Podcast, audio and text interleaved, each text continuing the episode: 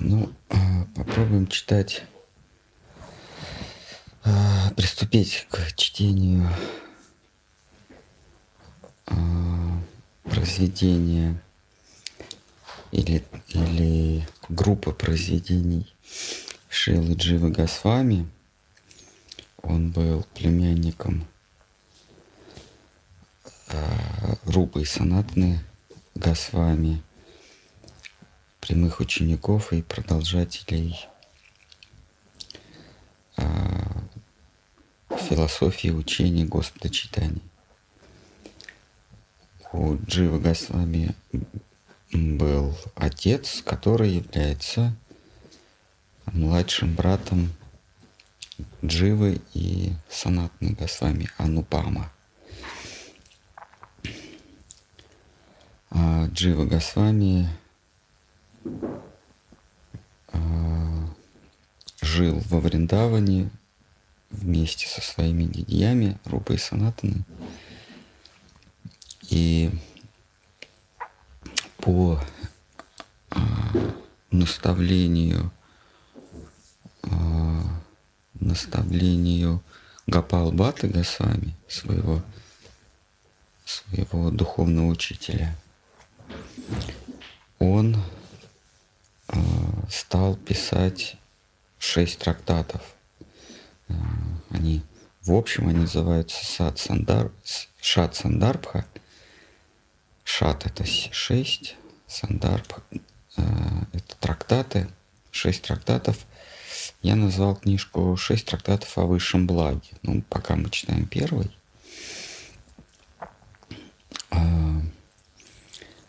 Гапал Гапал Бата Госвами, он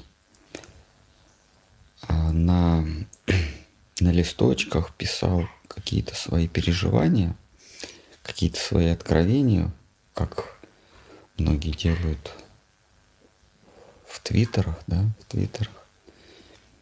Ну вот тогда не было твиттера, поэтому он писал на, а, на пальмовых листочках и а, Джива Госвами собрал эти разрозненные мысли и уложил их в шесть трактатов, но какие-то он писал сам, то есть и мысли Джив, и, и э, Гапала Бата, и, и Джива Госвами, и, и самостоятельные мысли тоже. А Гапал Бата Госвами – это сын Брахмана, если помните, в читании Чертамрити есть место, где Господь путешествует по Южной Индии, и там он встречает одного брахмана, которого не удалось обратить в веру, веру в Кришну. Он остался при своем мнении. А, не помню, как его зовут. Бата. Тоже Бата. Винката Бата. Его звали Винката Бата. Он логически признал а, от Махапрабху а, идею превосходства понятия Кришны или концепции Кришны над концепцией Рамачандры, что Кришна заключает в себе больше раз, больше, ну, более объемен в, в, в обмене упоением, в обмене восторгами, чем Рамачандра. Но а, признав это, это а, философски, он, тем не менее, не смог перебороть свое сердце и остался преданным Господу Рамачандре. Рамачандре. И Махапрабху был, был, был очень этим доволен. Он говорил, что нужно следовать своему сердцу, не уму, который, э, который говорит, что Кришна выше, чем Рамачандра. А вот этот э, аморальный сумасброд выше, чем а, Господь Рамачандра как воплощение высшей морали, высшего долга. А если сердце твое принадлежит Рамачандре, а Всевышнему как воплощению справедливости, долга, то ты не должен насиловать свое сердце, должен быть преданным этому образу а, Божьему. Но сын этого Винкаты Бата, это как раз Гапал Бата. Он, а, он тогда был маленький, ему было 6 или 7 лет совсем, малыш, он проникся учением о читании, и когда он подрос, он отправился во Вриндаван, и там он присоединился к Баджану, а, Госвами. Мы знаем шесть Госвами Вриндаван, это а, Джива Госвами, Санатна Госвами, Рагунат Дас Госвами, а, Капал Бата Госвами, Джива Госвами и шестой, не помню. Вот. И Джива Госвами, как младший из них, он решил систематизировать откровение Гапала Баты Госвами. И из этой его попытки а, вышло, а, вышло шесть сандарб, шесть трактатов. Довольно философские трактаты. А, они могут показаться где-то спорными, где-то скучными, но тем не менее. Шидар Махарадж говорил, что если вы постигли или, или прочли шесть сандарбх, то вам не нужны больше никакие философии, вам не нужно будет обращаться к цитатам, э, цитатам каких-то там Ницше, Гегеля. То есть э, это самодостаточное произведение. Итак, давайте попробуем почитать. А, первая татва, первая сандарбха называется татва сандарбха а, об истине. Одна, это первая из шести. Первый из шести трактатов называется трактат об истине. Очень перекликается с трактатом Спиноза. Вот такой же есть трактат. Итак, век Кали они, кстати, современники. Э, итак, первый текст. «Век Кали разумные поют соборно славу Божью.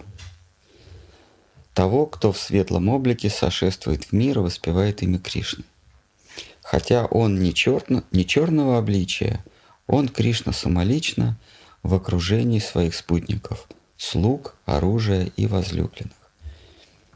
Шимат Бхагаватам 11.5.32 вот этим стихом из Шимат Бхагаватам Джива Госвами предваряет свой трактат, первый трактат. Ну и саму книгу тоже. Второй текст. В век мы ищем убежище в Кришне, читании, путем соборного пения имен Божьих а, и служения Ему – Черный внутри, золотой вовне, он являет свое великолепие, телесное и душевное. Слава Ширупе и Ши Санатани в земле Мадхуры. Просвет... Просветившие меня в истине, они побуждают меня писать сии строки.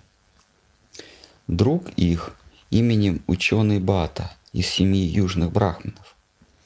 Из семьи южных брахманов, изучив труды почтенных вайшнавов, составил изначальную рукопись сей книги. Первоначальный текст был наброском, местами выстроенный в предметном порядке, местами беспорядочно, а где-то представлял собой лишь обрывки мыслей.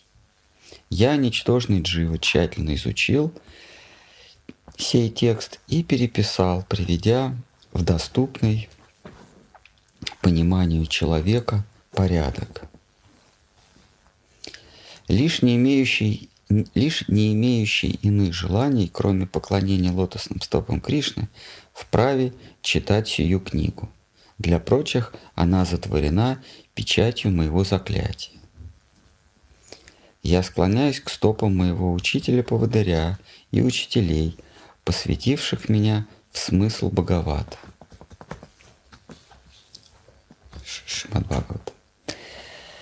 На этом я объявляю мое намерение представить на суд читателей сей труд мой Шри Бхагавата Сандарбху.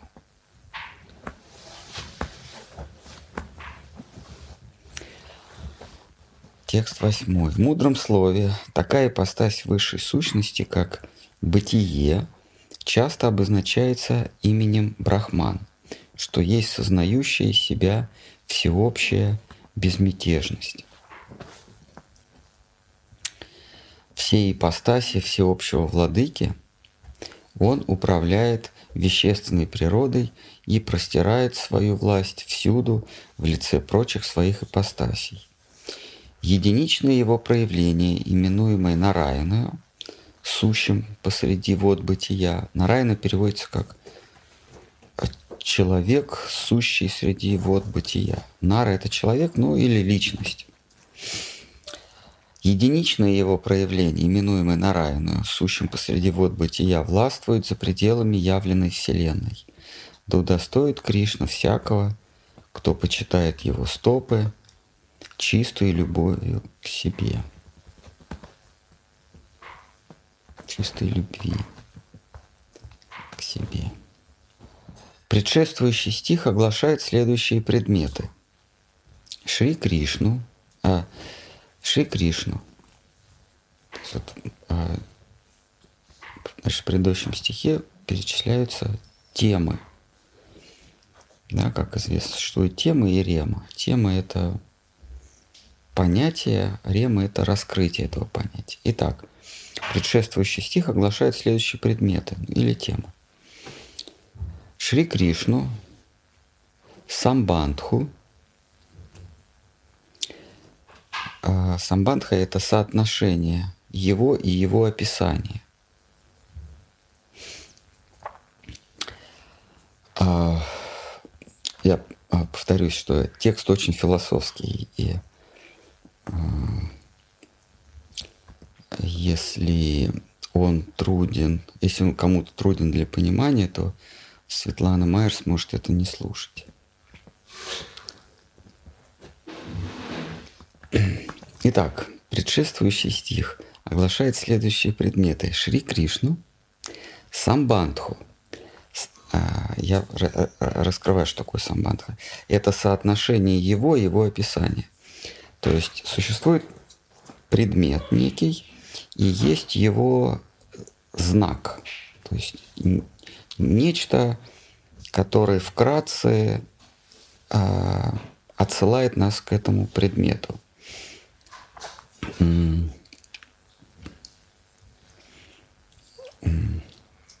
например, э, есть улыбка, а есть смайлик. Смайлик – это знак, обозначающий эту улыбку. Потому что если мы будем всякий раз объяснять, распространять, э, представлять э, слушателю, э, зрителю вот сам предмет, допустим, улыбка или лицо, да, то, то это будет весьма проблематично. Поэтому мы делаем некий знак, там, допустим, смайлик – или слово какое-то. И вот это слово, оно ну, как бы заключает в себе сам предмет в объеме. И есть знаки или означения более объемные и менее объемные.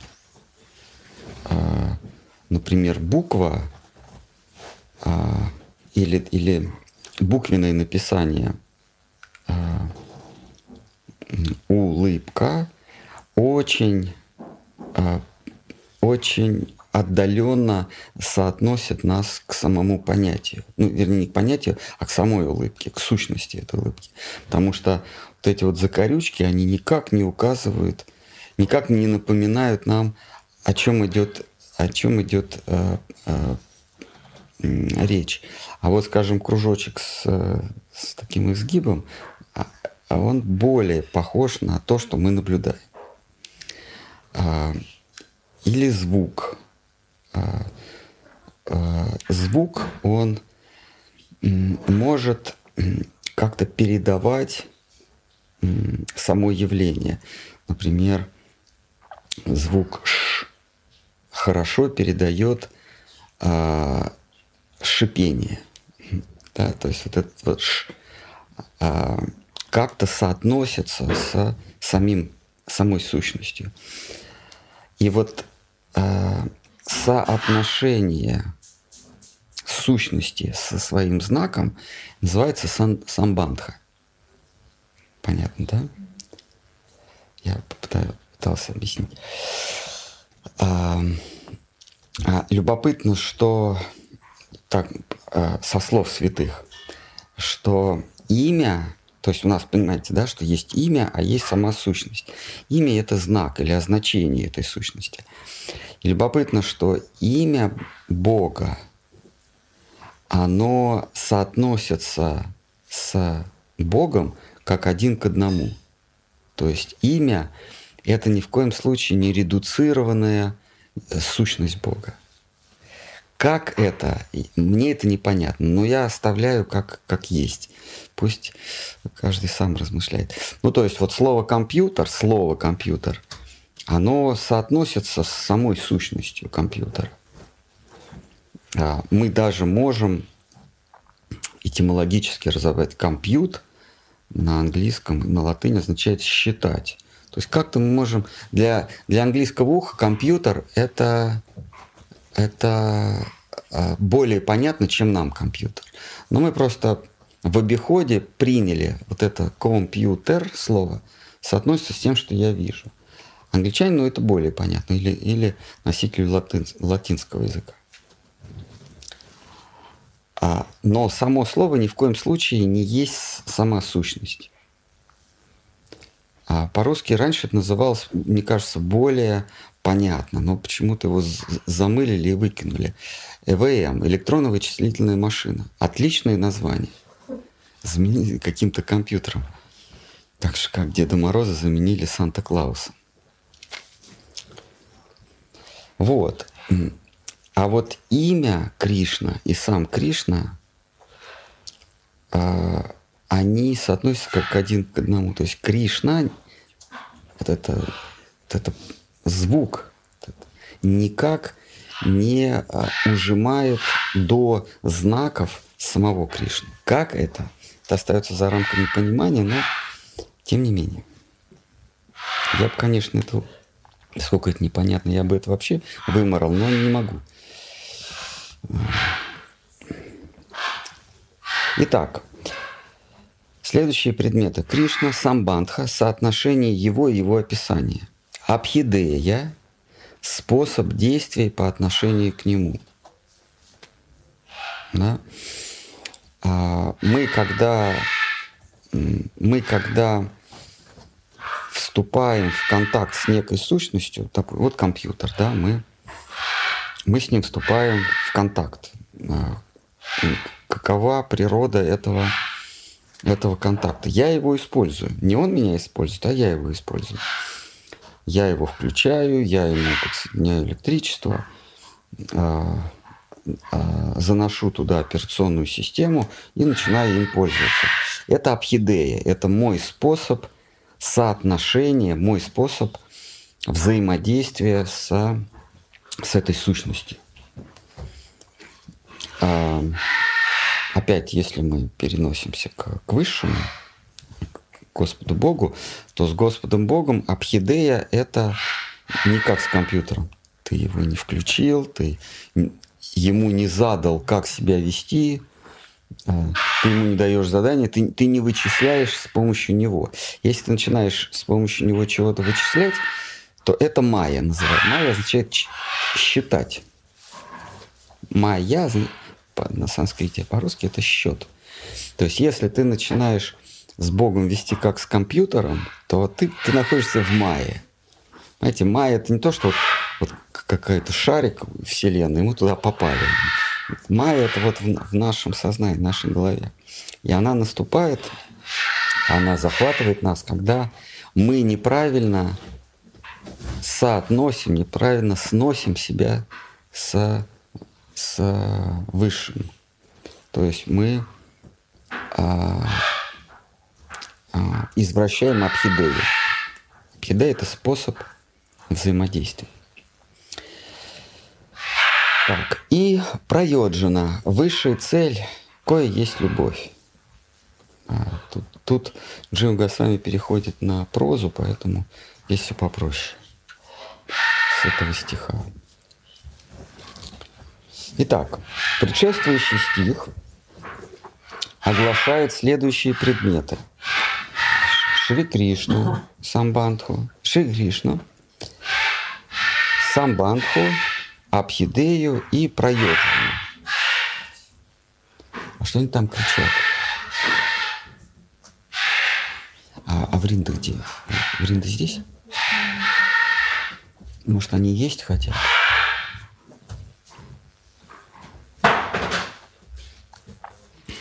Так, значит, э, самбандху мы с вами обсудили, это соотношение с э, высшим.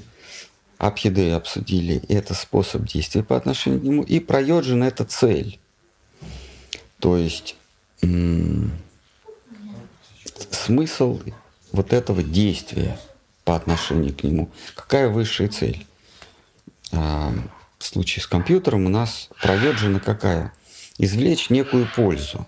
То есть я вот включаю в электричество, я создаю операционную систему, я начинаю нажимать на кнопки. Для чего? Для того, чтобы извлечь какую-то пользу. А, вот польза от соотношения, польза от взаимодействия называется проёджина. А в случае с, а, с истиной, в этом трактате речь идет об истине, а, а трактат называется Татва, Сандарта. В случае с истиной цель – это не извлечь из него пользу, а отдаться для его пользы. То есть все наоборот, все шиворот на выворот, все наизнанку.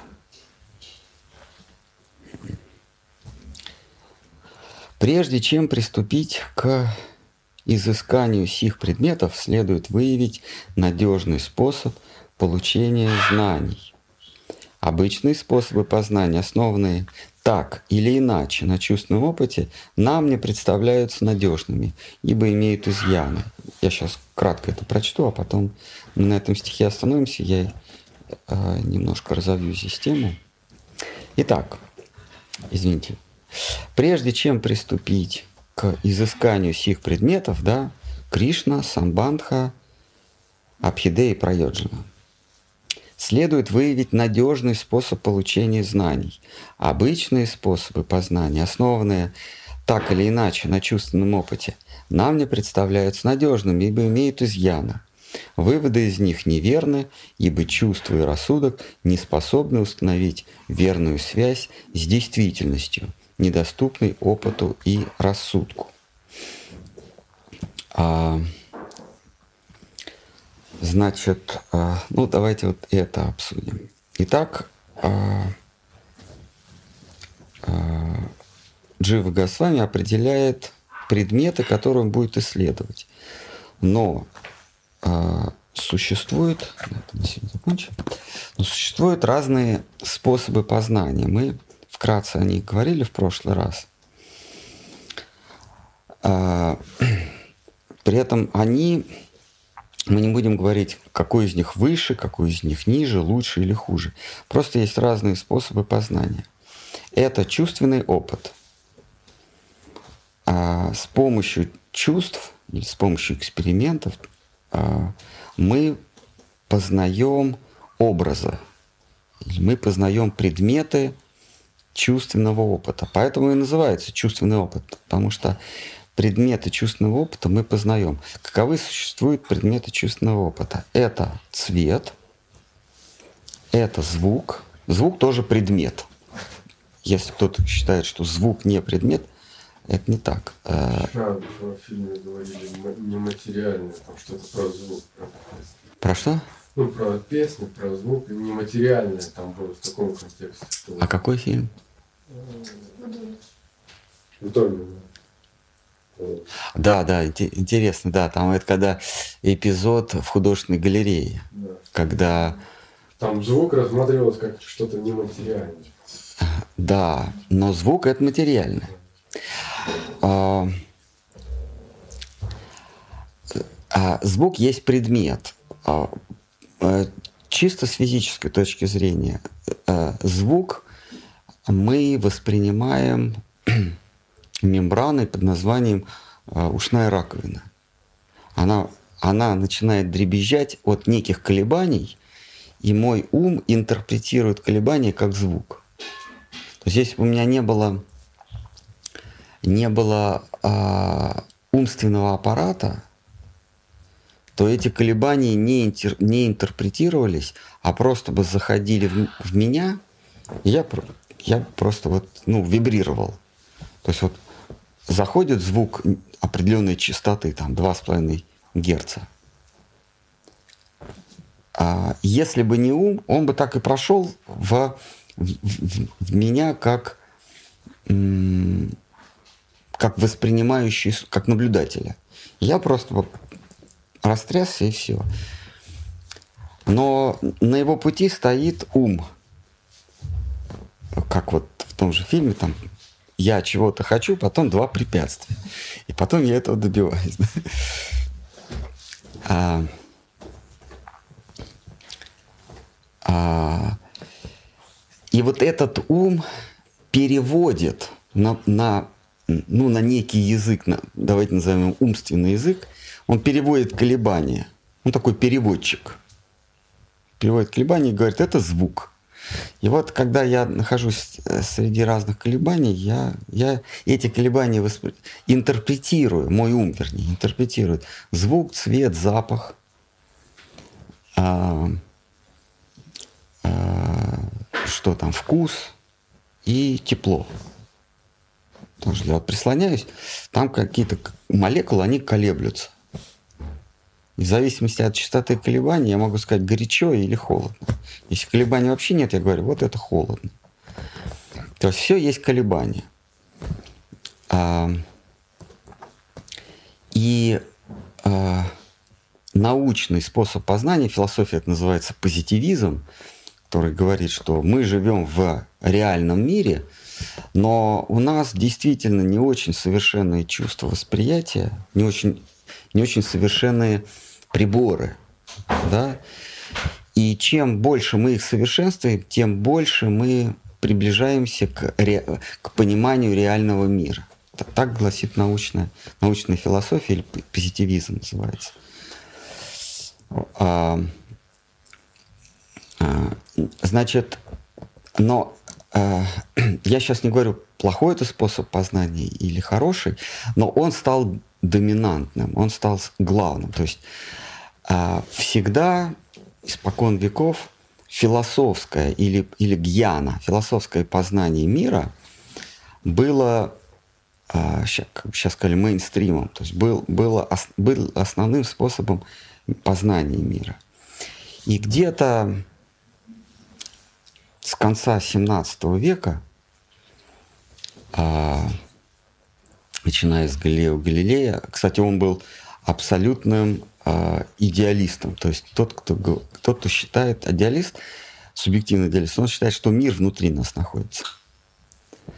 А, но тем не менее, принято считать, что вот современная наука пошла от него. А, ну и, и сформировалась как, а, как а, отрасль познания при, а, с, Ньютона. А, Просто Исаак Ньютон, э, предположил, что любое явление окружающего мира можно, а, можно описать специальным языком. Этот язык называется математика. То есть не каким-то художественным, не логическим каким-то, а именно математическим языком, потому что этот мир, он, а, это вот его известное произведение, а, математические основы натурфилософии. Вот. А, то есть а, все, что мы с вами видим, можно описать вот этим самым языком. Там, корни, квадраты, и так далее, да, плюсы, минусы, дроби и так далее. Вот этим языком можно описать вообще все, что все явления этого мира. Ну, в компьютере нулями, единицами все правильно? Там двоичным кодом. Да, если вы не римляне. Видео, звук, да, да, но это, это если ты не римлян, потому что у римлян вообще не было нуля.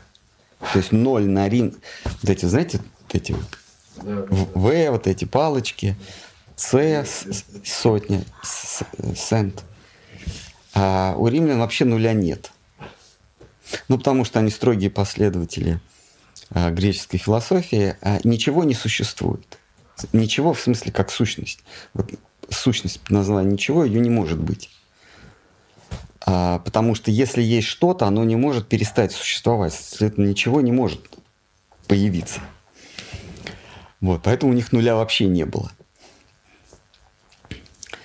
Вот, а, значит, а, этот метод, он достоверен, когда речь идет о а, звуках, запахах, вкусах и цвете.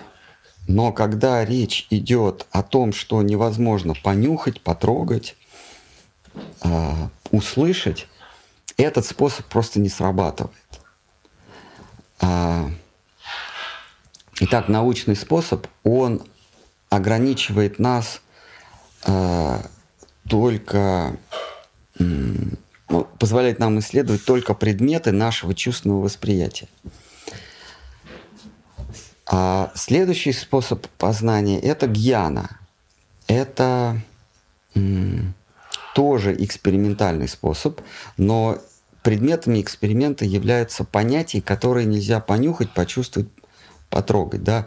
Это такие вещи, как а, числа 1, 2, 3, не их написание, не 1, 2, 3 яблоко или дерево, а просто 1, 2, 3. Это вечность, бесконечность, это ничто, тоже философское понятие. В этом смысле а, а, Рамануджа Ачарья, он говорит, ничто не может быть. В смысле, а, ничто – это сущность, поэтому ничто существует. Греки утверждают, что ничто не может существовать, а Рамануджа Ачарья говорит, нет, ничто существует, потому что есть понятие ничто. Понятие не может а, отсылать нас к тому, чего нет. Ну ладно, это все такие, ну, такие заумные вещи. Итак, философский, философский путь познания – это познание вещей, которые мы не можем почувствовать, э, э, ощутить своими органами чувств. И, наконец, есть э, третий путь. Да, я возвращаюсь к прерванной мысли, что философский путь познания или гьяна, он был основным путем познания себя, окружающего мира. И начиная вот с конца 17 века появляется, а, появляется научный, а, в кавычках научный, потому что это никакой не научный, это просто чувственный способ познания. А, появляется и философия, ну, если можно представить, что существует некая философия, как греки рисовали Софии, то есть некая мудрость. И те, кто ей поклоняются, они, значит, вот мудрецы. И вот философия, вот эта София, она не, немножко смотрела на науку, на экспериментальную науку, толерантно. Ну, ну появилось, вот, ну, пусть они что-то там исследуют. как в том мультике, где сидят три зверушки, и волк подсаживается, ну погоди. Сначала он такой скромненький, а потом берет движением таза их всех со скамейки смахивает. Вот, вот наука, она точно так же. Так вот пристроилась, им сначала было стыдновато, потому что философия копает такими массивы, копает такие массивы, как вечность, бесконечность, сознание, субъект, объект. А, а эти, значит, смотрят на, на планеты, как им кажется, на ядра, которые летят, а, на что там, стрелы, летающие бильярдные шары. Вот это они исследуют. Им так было не очень ловко, но при этом а, рассчитать получалось. То есть можно было не рассуждать, а просто взять и рассчитать траекторию э, ядра и вместо 10 э, выстрелов можно было одним выстрелом разрушить башню какую-нибудь. Отсюда появилась баллистика, да? Э, кидание шаров.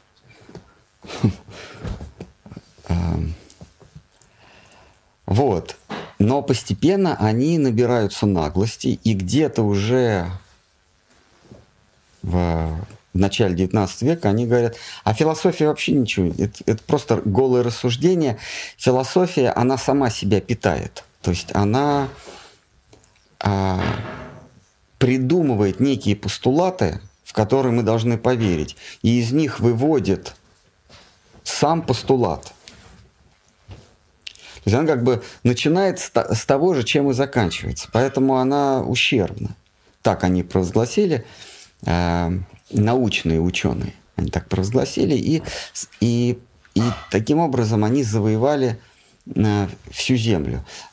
Особенно после того, как они ввели всеобщее образо... стандартное образование, где некое министерство образования дает учителям, как и что надо преподавать, а те уже преподают, преподают всему э, подрастающему поколению такой вот диктат. Если раньше были разные школы, ты мог выбрать себе школу по, по нраву. Ты мог выбрать э, такой-то университет, причем такого-то мастера в университете или другого, какую-то школу Романуджи, Шанкарачарьи, Мадхавачарьи и так далее то с появлением public schools, таких вот, знаете, массовых, массовой системы внедрения заученного знания, где ты учишь наизусть, и если ты это произнес, вернее, если это повторил, то ты получаешь высшую оценку. Тогда как в традиционных, ну, в тех еще, или уже сейчас это не традиционные школы, там а, поводырь, мастер, он учил тебя думать. А вот до чего ты, он тебе давал инструмент. А вот до чего ты там додумаешься, это его не касалось, ну, как бы он в это не вмешивался. А, вот. А, итак, вот философский путь познания, он а, отсылает нас к вещам нечувственного опыта. И, наконец, третий путь познания, он спорный, но э, люди, э, люди, понявшие э, также ущербность философского пути познания, они принимают этот третий путь. Это путь откровения. Это когда ты не ставишь эксперименты, ты не размышляешь, а ты ждешь, когда на тебя не зайдет высшее – и тебе расскажет или покажет, как оно есть на самом деле.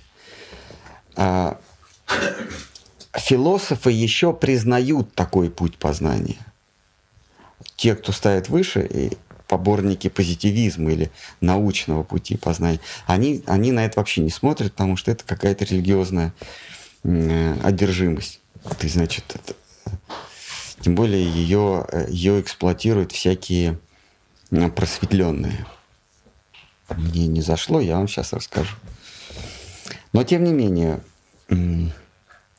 Джива Госвами, а, он говорит, что а, этот третий путь познания мы и принимаем за основу. А, поэтому а если мы хотим продолжать дальше читать эту книгу, мы должны понять, что этот автор выбирает именно третий путь познания, а путь познания через откровение. Я сейчас попытаюсь объяснить, почему. А, путь познания через откровение. А, значит, а, стихе, на котором мы сейчас остановились, он говорит, что всякий путь познания, основанный так или иначе на чувственном опыте, почему он, почему он вставку эту делал так или иначе? Потому что он считает, что философский путь познания, он тоже основан на чувственном опыте. То есть вот так или иначе, так это вот прямо на чувственном опыте, а иначе это внесение неких, некого рассуждения в свой чувственный опыт. Но вот Джива Госвами считает, что если хоть немножечко был след чувственного опыта, то вывод тоже будет неверный. Так вот, так, так Джива Госвами считает.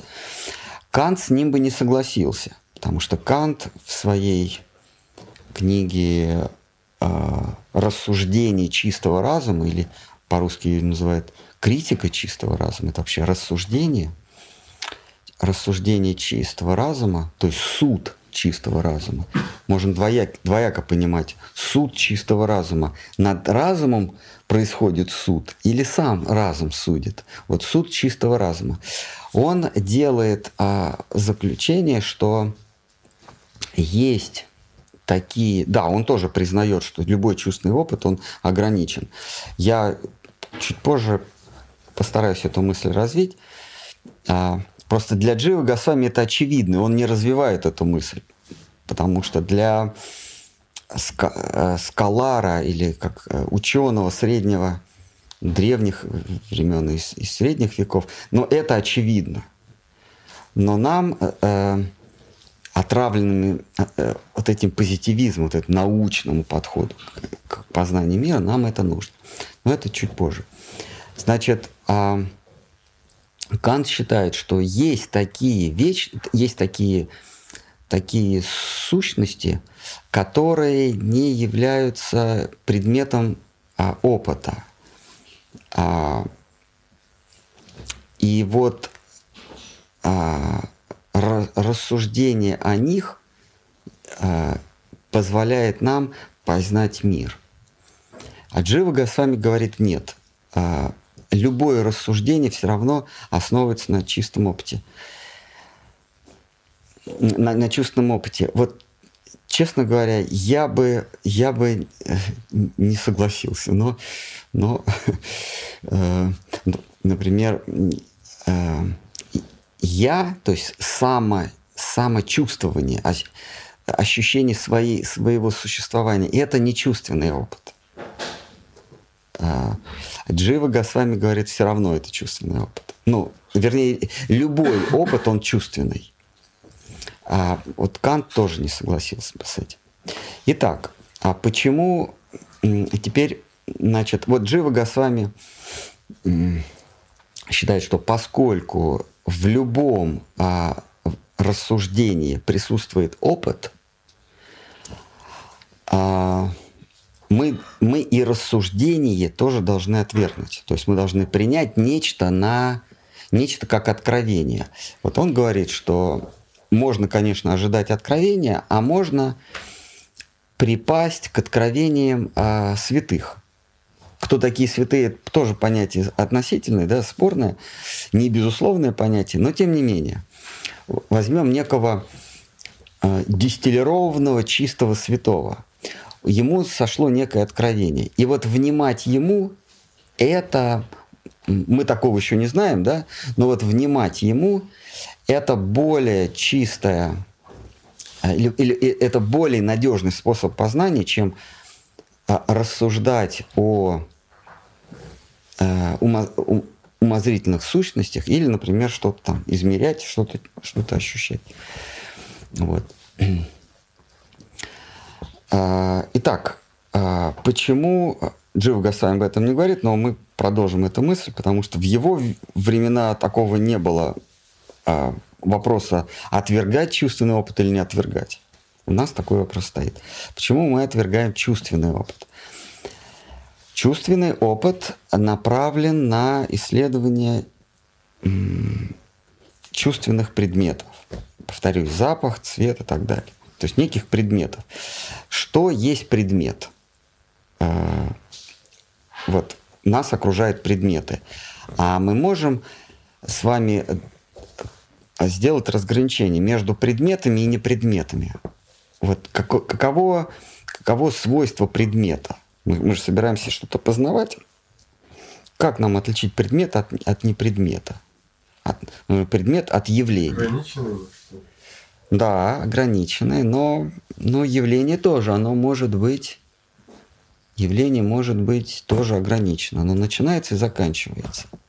Я забегая вперед, и я как-то говорил об этом, что явление это тот же самый предмет.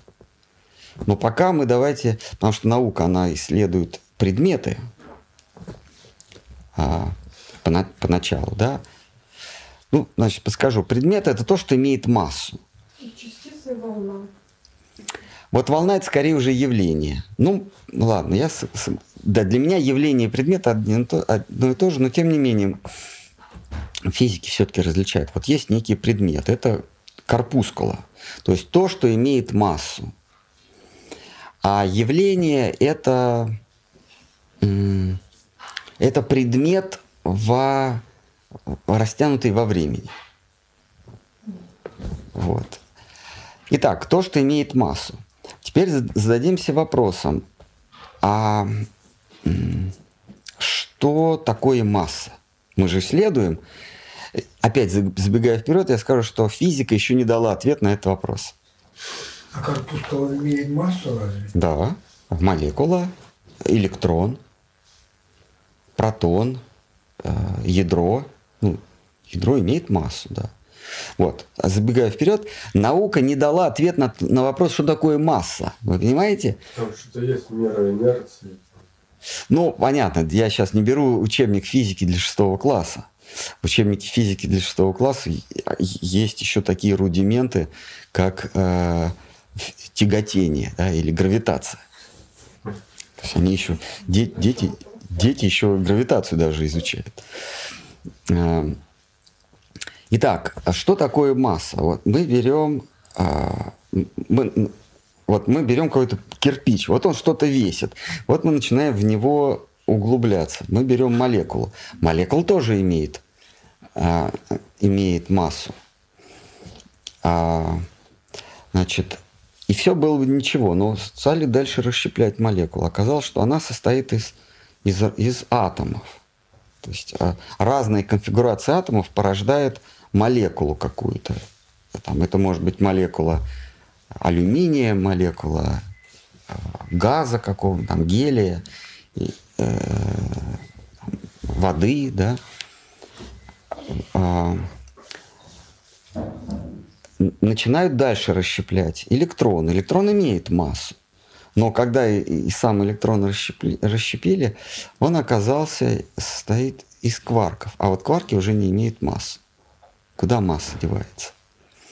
То же самое с ядром происходит. А, что в базовом, а, а, в базовом уровне частица масса не имеет, ну как фотон. Фотон это, это, это порция волны, которая не имеет массы. То есть, смотрите, массы нет, а мы с вами взвешиваем кирпич. Можно, конечно, сейчас думать, догадываться, но, но наука еще не знает ответ. Откуда берется масса? Более того, все мы знаем э, самый известный этот эксперимент э, Юнга, когда мы, мы стреляем электрон пушечкой, да, или, ну, электроном и ставим э, на стенку. И в этой стенке проделываем две щелки. И электрон каким-то образом раздваивается, а на экране за, за этой стенкой щелочками он э, выбивает светлое пятнышко. То есть э, э, вопрос, а куда девается масса, да? То есть на базовом уровне мир, он сумасшедший. Поэтому Нильс Бор, а, основатель, один из основателей квантовой физики, он сказал, что если вас квантовая физика, ну, в смысле, не квантовая физика, а наблюдение за тем, как, как материя себя ведет на базовом уровне, не шокирует, то вы вообще ничего не понимаете. То есть признак того, что вы поняли квантовую физику, это то, что вы в шоке пребываете. Вот, вопрос. Куда девается масса? Он же, он же реально распыляет. То есть мы, мы выстреливаем этим шариком, он распыляется, а потом снова соединяется. Он действительно пролетает через две щелки. Но это не самое шокирующее, потому что ну, ну мы же понимаем, ну, каким-то образом он там просачивается, может, мы его не заметили.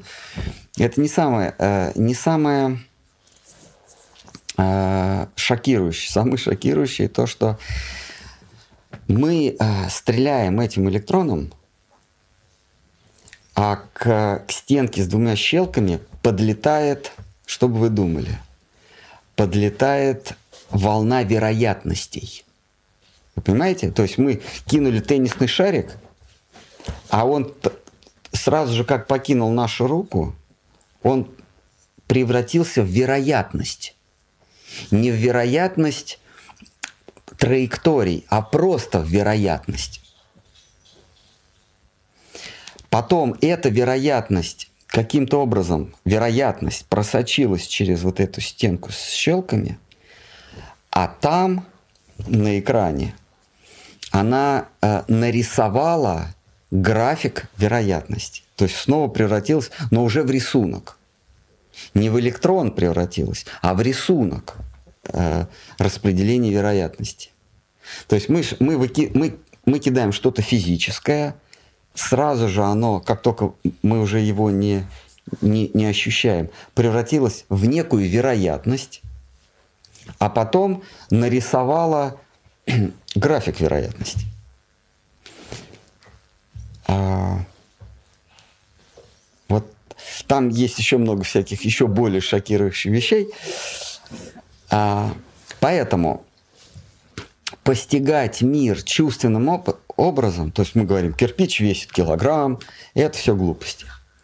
Вот. Но Джива Госвами не, не, не объясняет это все, мы это понимаем, что постигать мир а, чувственным опытом с помощью эксперимента бессмысленно, потому что а, он непостижим.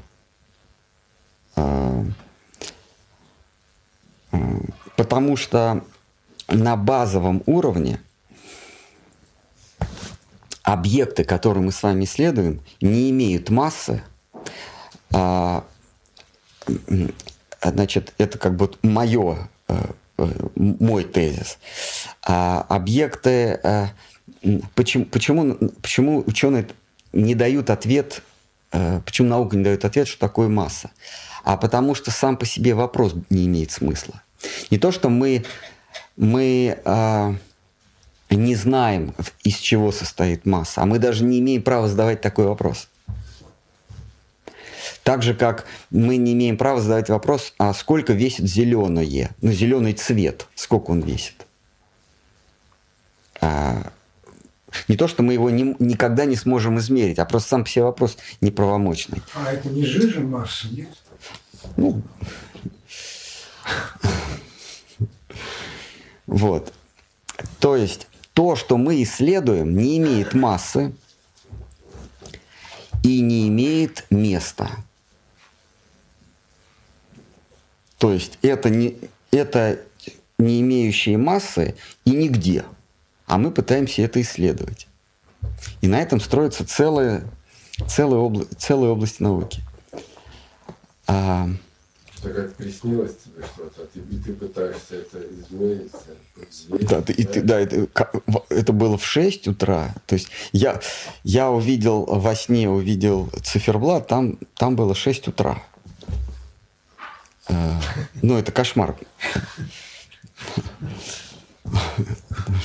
6 утра это кошмар. Потому что, вот. А, но это было в 6 утра или нет? Итак, а, на базовом уровне вопрос «когда», «где» и, и сколько весит или какой массы вообще, эти вопросы вообще не правомочны. Вопрос тогда следующий. О чем мы тогда исследуем? Если мы, э, как, как э, Нильс Бор предположил, мы обязаны вносить в картину мира того, кто наблюдает, самого наблюдателя.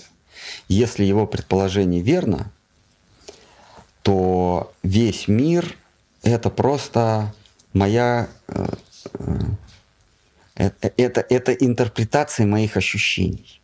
Мы сейчас не берем э, во внимание ощущения откуда, извне или изнутри. Просто мои ощущения. Кроме того, э, мы не можем никогда сказать, я слышу это внутри себя, голос я слышу, вот как э, Фрокенбок. Помните, она спрашивает, в каком ухе когда, когда над ней Карлсон летает. Вот она бы никогда не догадалась, это внутри у нее жужжит или снаружи.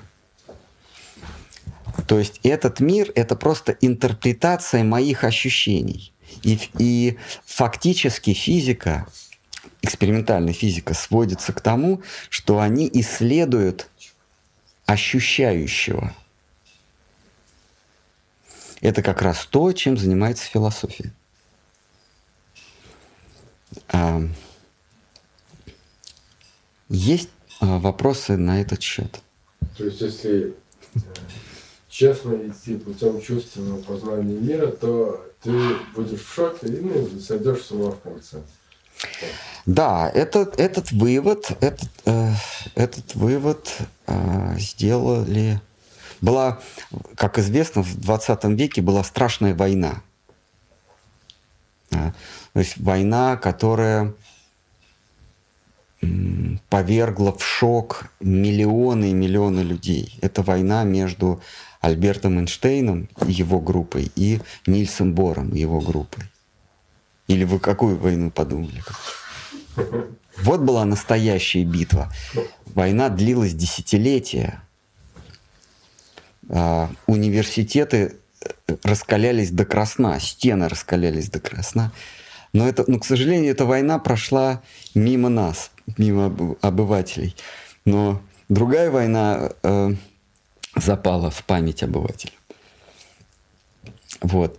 Вот эта война между Альбертом Эйнштейном, который, ну, он, собственно, позитивист, то есть такую приверженность научного, научной точки зрения, а, привычной научной точки, точки зрения, он считает, считал, что да, мир он не такой, как мы его воспринимаем, и, скорее всего, мы его не сможем полностью воспринять.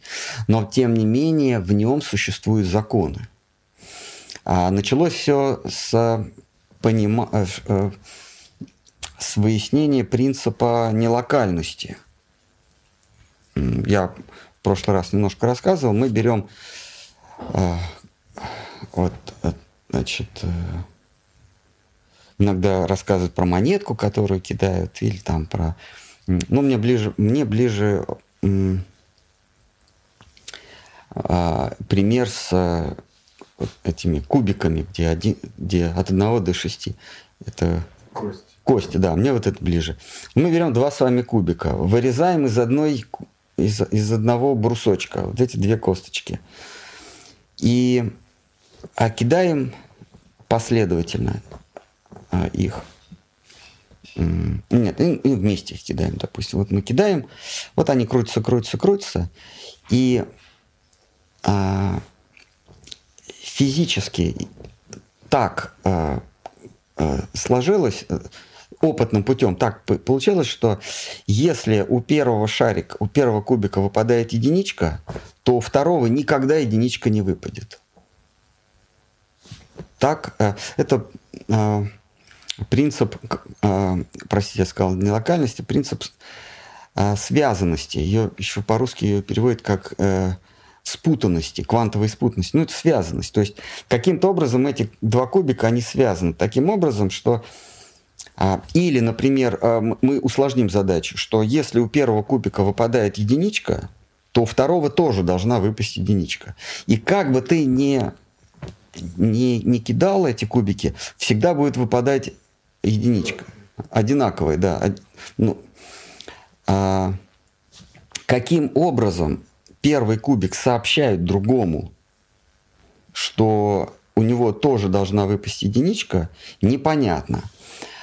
А, мы можем предположить, это вот было предположение Альберта Эйнштейна, мы можем предположить, что предметы, вот эти вот, э, ну, физики ставили эксперименты на электронах, они их спутывали, это связывали, и если у одного менялось свойство, у другого точно так же менялось. Оно, в зависимости от спутанности, либо тот становился таким же, либо противоположным, как, как задавалось. А, и каким образом один э, передавал сообщение другому, непонятно. А, вот Альберт, Альберт Эйнштейн э, предположил, что существует какая-то связь, которая недоступна, какая-то трансцендентная связь, которая недоступна нашему восприятию, но а, не может быть такого, что а, а, не может быть такого, что без всякой связи второй шарик знает, как, как, какой стороной ему надо выпасть. Вот Беншенштейн предположил, что эта связь есть. Нильс Бор... А... Он предположил, что она есть, что ее можно ну, найти, описать, да? Да, но, но, но описать ее долго-долго не удавалось, поэтому ну, приверженцы его, его мысли Э, сказали, в конце концов, что она есть, но мы можем просто ее не знать. Нас отделяет от нее только наше незнание. А Нильс Бор предположил, э, что этой связи нет вообще. Что все происходит случайно. Что мир, он вообще случайный. Альберт Эйнштейн э, как-то ему парировал, что Бог не играет в кости. Это знаменитая его фраза. Бог не играет в кости. То есть случайно ничего нет. Есть какая-то закономерность. И Нильс Бор ему ответил, не нам с вами указывать Богу, как управлять этим, этим миром. Играет он в кости или не играет, это не наше, не наше. Ты ему не можешь указывать. Может, он действительно играет в кости. Ну, ну такой философский бог, да, бог философов. Вот. А, и эта загадка, она оставалась долго нерешенной, пока в 70-х годах, наконец, эту, эту загадку не решили. И действительно выяснилось, что связи никакой нет, а все происходит случайно. А, а, то есть мир – это набор вероятностей, а, и э, эти вероятности становятся ну, чем-то осязаемым только в голове э, наблюдателя. Кстати, споры до сих пор не, не, не прекращаются, но Джон Белл, он доказал, то есть вот он, он научно доказал, что мир существует наш... Другими словами, когда, когда э, э, Альберт Эйнштейн ну, совсем э, отчаялся, э, а когда он был в безумии, он, он отчаялся и сказал, что вы хотите сказать, что Луна существует только когда я на нее смотрю?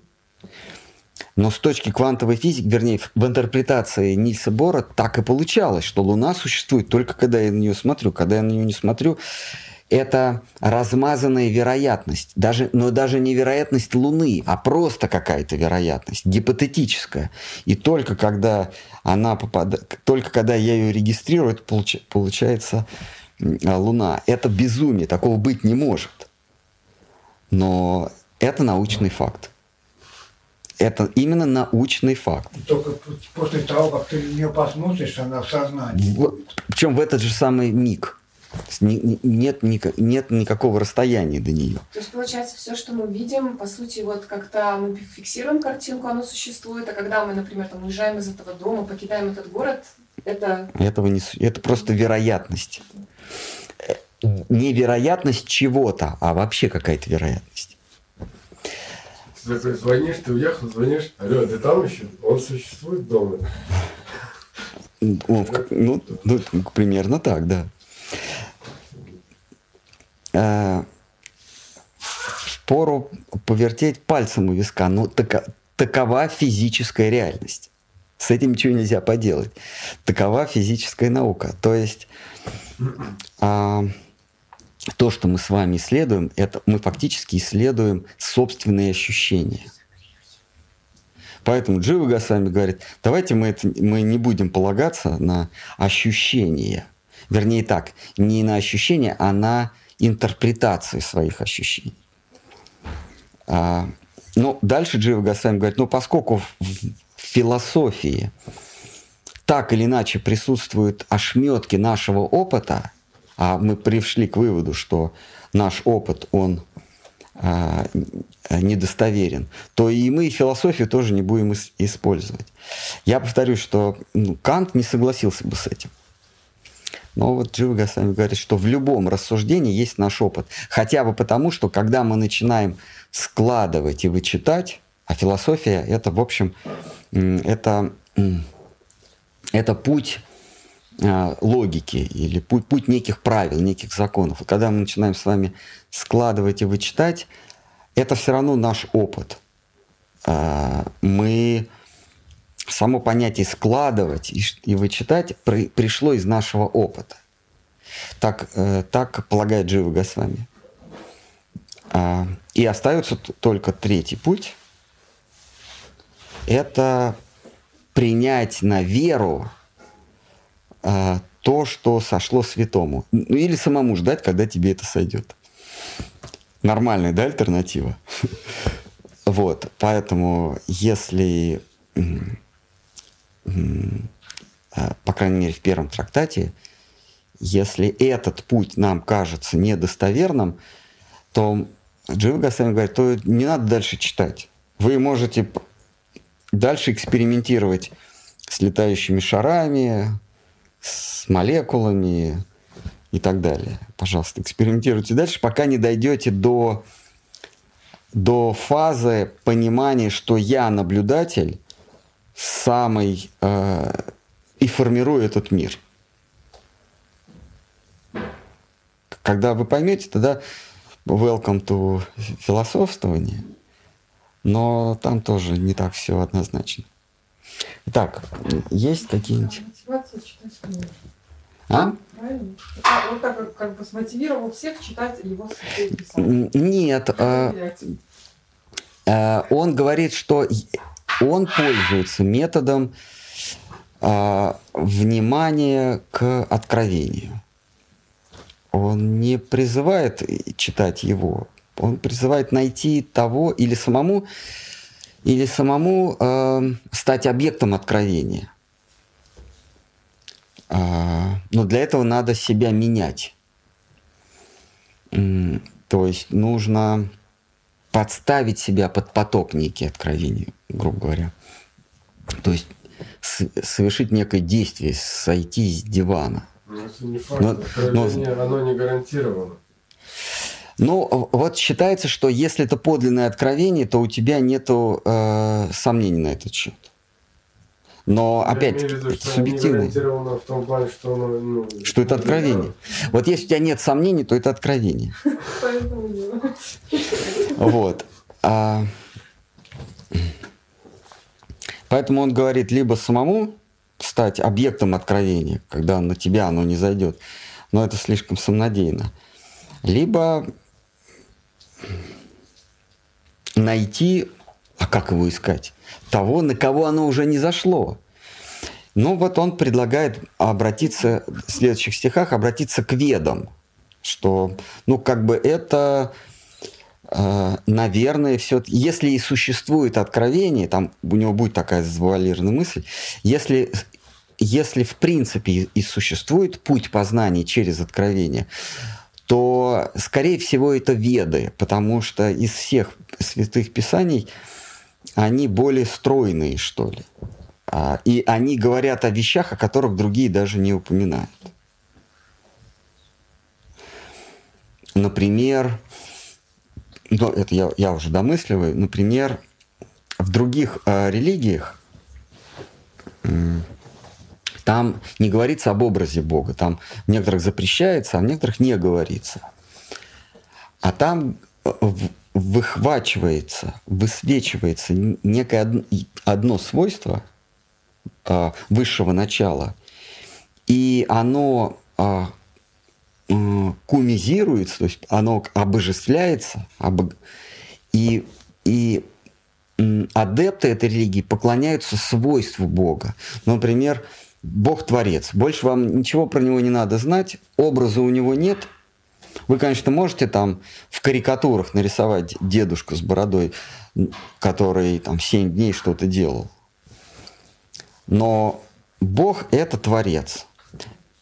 Творчество – это одно из его качеств. Некоторые говорят, он э, всесильный судья. Вот выдергивается вот это вот его качество. Некоторые, например, мусульманство говорят, Бог всемогущ. Или, или так, он велик. Непонятно, что значит велик. Велик в смысле он очень большой, или он, э, или он благороден, он великий, благородный, или он, его деяния непостижимы. Ну, одним словом, велик, то есть некое величие его. Образа у него нет,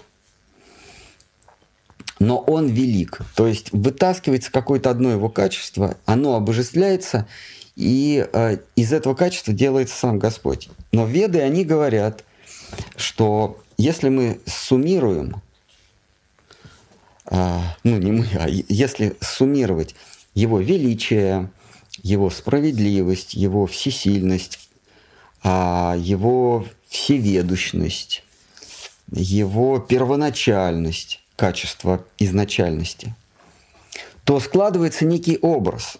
И веды говорят об образе Бога, как совокупности нескольких качеств. Тогда как другие религии, кали-южные религии, они говорят, такие индивидуальные качества выдергивают. Да? Поэтому они считаются ущербные, неполные. И Джива Госвами говорит, веда, как наиболее полное описание, что ли, да, или дарша, зрение Бога, э, лицезрение Бога, а больше всего подходит под параметр откровения. Поэтому он призывает э, пользоваться источником знания ведою, как источником знания веды. Есть какие-нибудь сегодня груженые, да, такой разговор? Лучше про плоскую землю.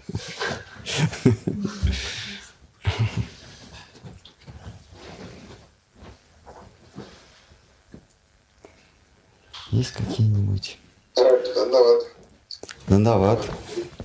А вот интересно получается, что вот э, какие-то качества, ну вот э, где описаны какие-то качества Бога, они э, являют его в, какой, в каком-то облике.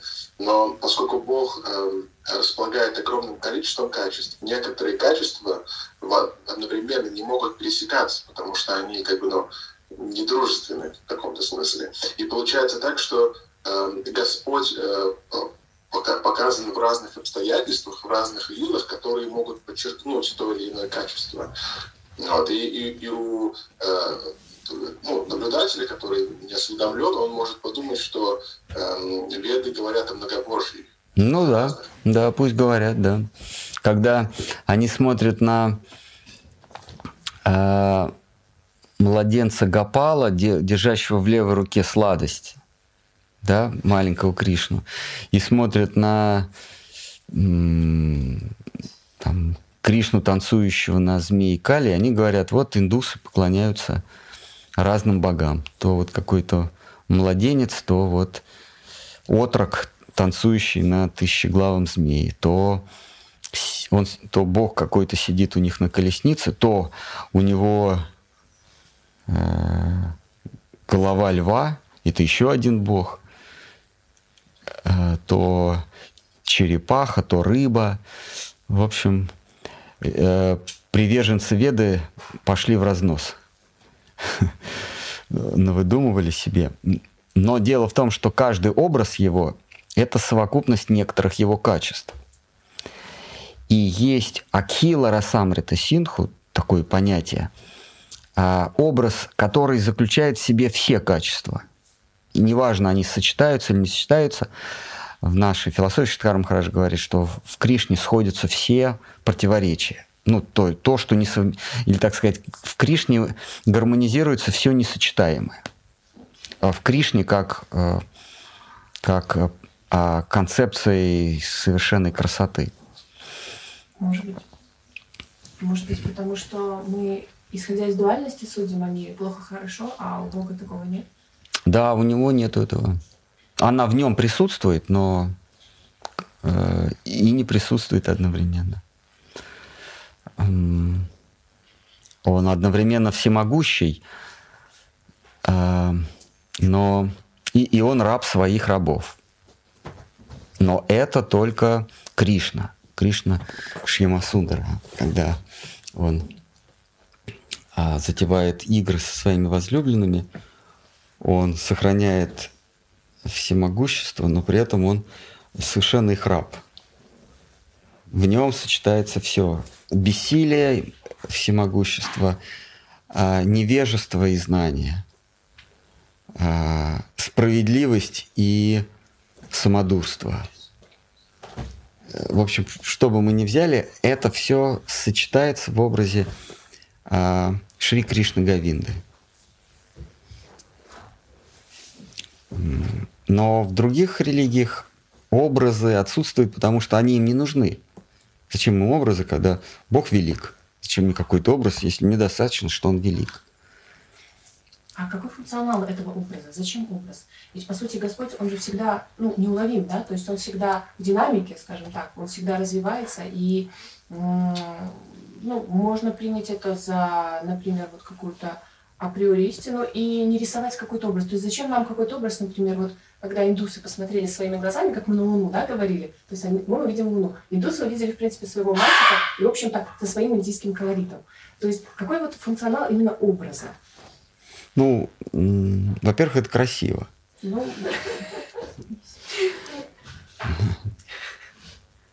Как в том неприличном э, еврейском анекдоте.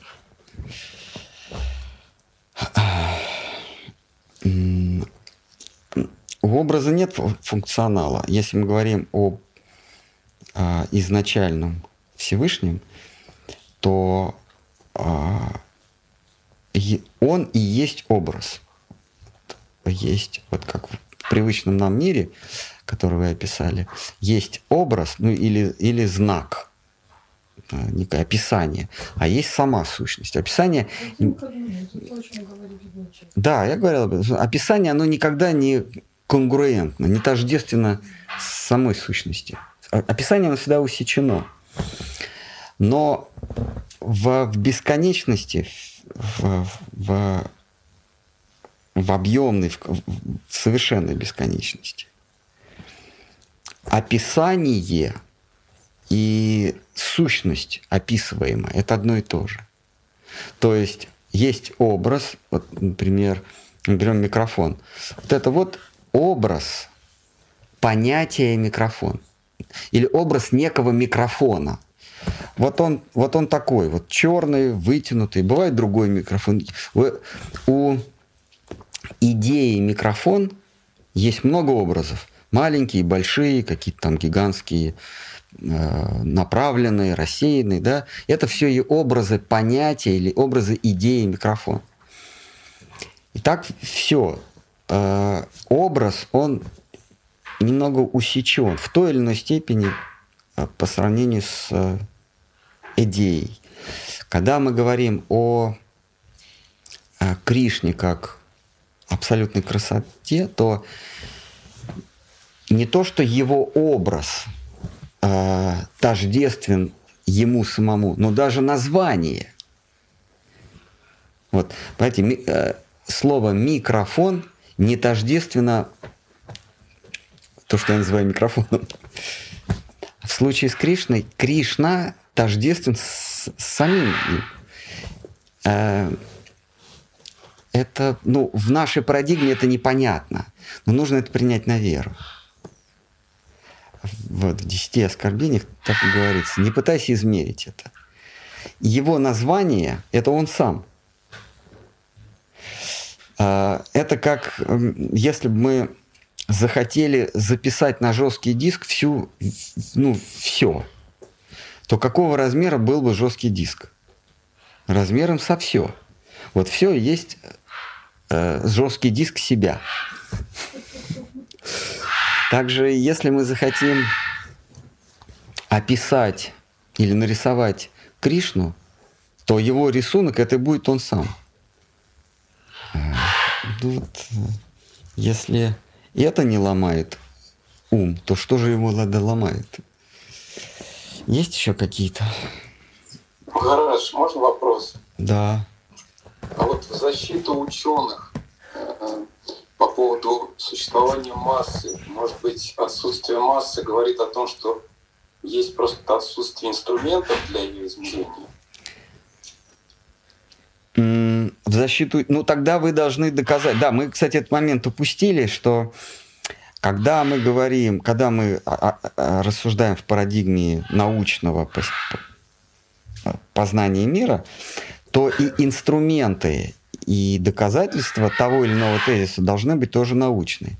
То есть вы, вы утверждаете, что то, что мы не знаем, что такое масса, это э, несовершенство наших инструментов. Это, это следствие несовершенства наших инструментов. Я правильно вас понимаю, Назар? Ну просто мы еще не измерили. Да. Мы... Нет инструментов для измерения. Ну да, то есть масса есть, а инструмента нет. Но масса, в принципе-то есть, да? Наверное. Где, подождите. Ну да, как вот душа есть, например, Что, что значит наверное? Ну, вот мы подождите, мы, мы, мы здесь вообще чем занимаемся? Если у нас тут с вами научная дискуссия. А, а, вот вы, а, вы защищаете диплом. В моем случае я какие-то гироскопы я, значит, защищал. Вот. Я что-то утверждаю. Вот сидит комиссия, говорит, так, а теперь докажи. Я такой, ну, наверное. Нет, а что ты так решил? Я правда не помню, что это такое. А, а, а с чего ты так решил? Ну, ну, то есть я должен доказать, что серединный блин гироскопа, он при изменении момента вращения, внешнего момента вращения, он, он останется, а, ну, ось вернее, ну или диск, он останется неизменным есть определенные формулы, они показывают, что координаты никогда не изменятся при сохранении вращения. Так что вот вы говорите, что у нас просто нет инструмента, но масса есть. А, наверное, это не ответ. А, Эйнштейн попытался а, сказать примерно то же самое, а, но, но у него не получилось. То есть он сказал, что есть это, вот эта связь, взаимосвязь между этими ша- кубиками, между этими событиями, но просто мы ее еще не знаем. А, вот Джон Белл, известно его неравенство Белла, а, он доказал, что этой связи в принципе нет.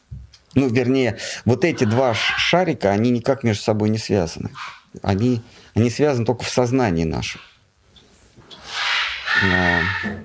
все происходит случайно. Предсказать события на квантовом уровне невозможно.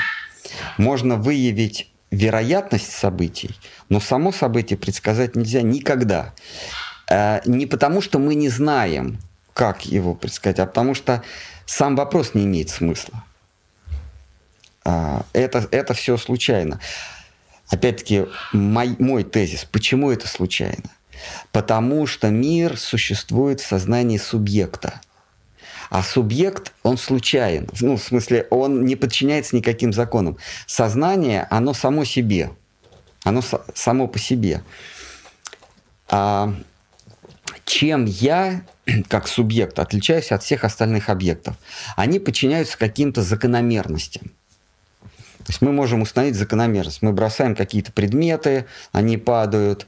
Мы э, наблюдаем за птицами, они сначала летят на юг, потом на север. Мы можем что-то предсказать. И только я, как субъект, я не предсказуем. Я могу так поступить или иначе. Я не, не, не подчиняюсь никаким закономерностям. Есть вероятность, что я поступлю так, а, а есть вероятность, что я поступлю так. эти вероятности могут э, разниться. Но тем не менее, я сам решаю, как поступить. Поэтому на базовом уровне, на уровне наблюдения за основами материи – там не существует закономерности, там, то есть не существует законов, там случайно все. Хотя вот вопрос в связи да. с этим. Я знаю вот э, люди, которые, например, года, годами, да, годами, гадают, когда к ним приходит какой-то человек, они видят какие-то особенности личности, ну, скажем так, у каждого человека же есть опыт, и исходя из этого есть какие-то ну, базовые какие-то данные да, о человеке, то есть, mm-hmm. которые мы можем видеть при каком-то более детальном, скажем, вот они видят, например, там при первой встрече. А я разве про человека сейчас говорил? А, то есть это не... Я говорил про субъекта, субъект сознания. А, субъект сознания, он не может прийти к гадалке, может прийти к гадалке некая форма, которую этот субъект принимает. Мы можем сказать, что если у человека нет ноги, то, скорее всего, он будет хромать.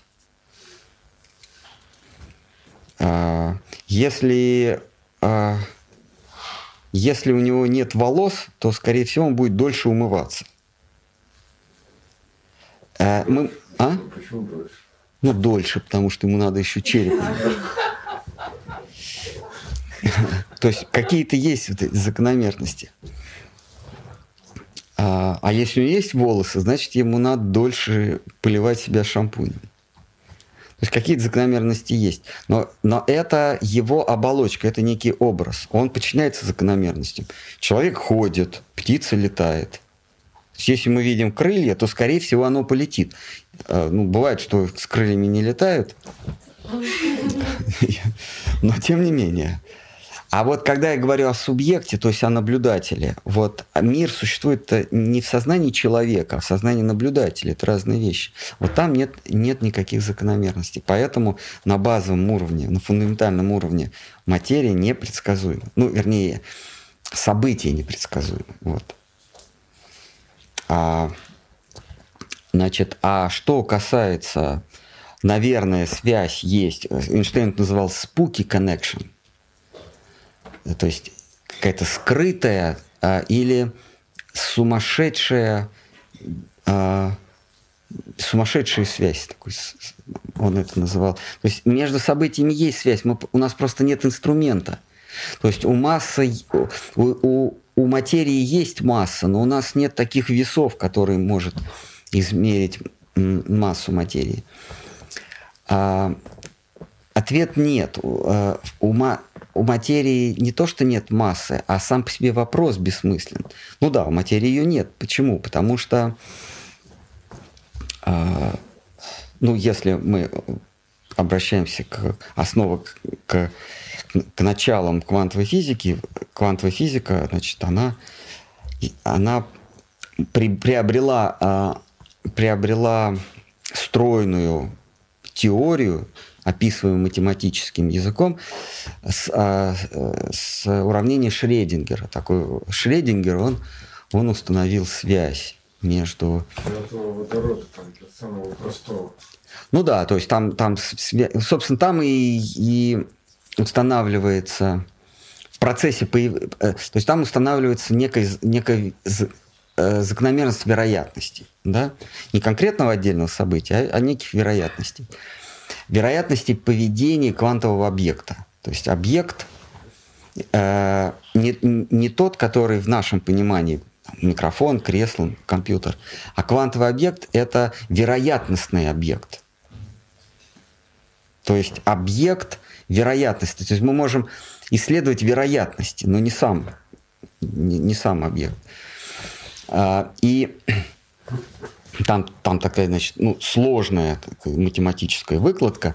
И в процессе э, выявления этого, э, значит, вот этой закономерности, вероятности закономерности, сокращается, как в математике, сокращается масса сокращается время, а сокращается длина, ну, протяженность. То есть выясняется, что на базовом уровне нет ни времени, нет ни а, у объектов, у объектов нет ни, вре, ни времени, у объектов нет а, размеров, и у объектов нет а, массы. То есть как, а, а, а что есть? А что есть? А есть, а, я сейчас выношу за скобки вероятность, а есть а, чистота, не чистота, а частота и длина волны. Все.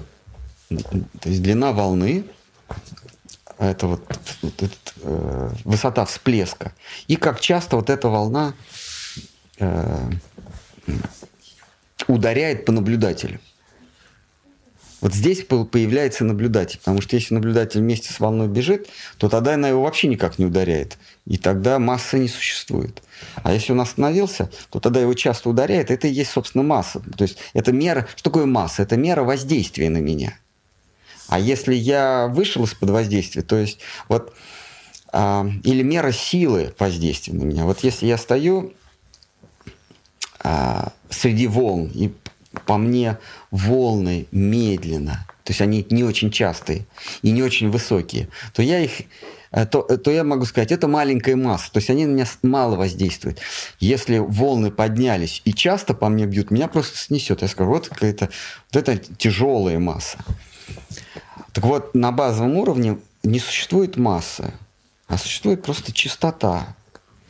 А, и существует а, ну, как бы высота волны.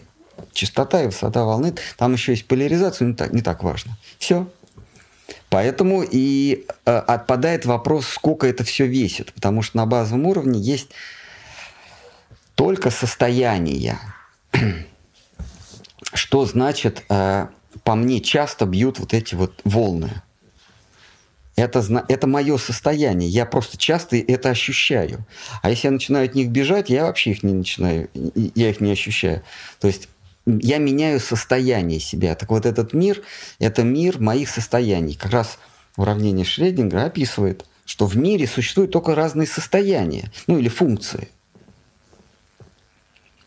А, э, э, функции вероятностей. Даже вероятно, то есть не сами состояния, а вероятности этих состояний. Поэтому вещей нет массы. Не потому что мы не можем ее измерить, а потому что вопрос с массой отпадает. Есть только мои состояния. Это, конечно, бред, но так, так, к этому приходит наука. Ну, вернее, пришла. Есть еще какие-то вопросы а, про...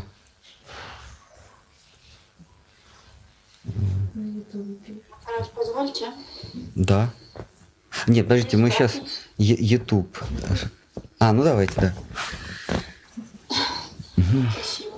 А есть практический вопрос. Как объяснить э, интересующемуся о цели бхакти-йоги?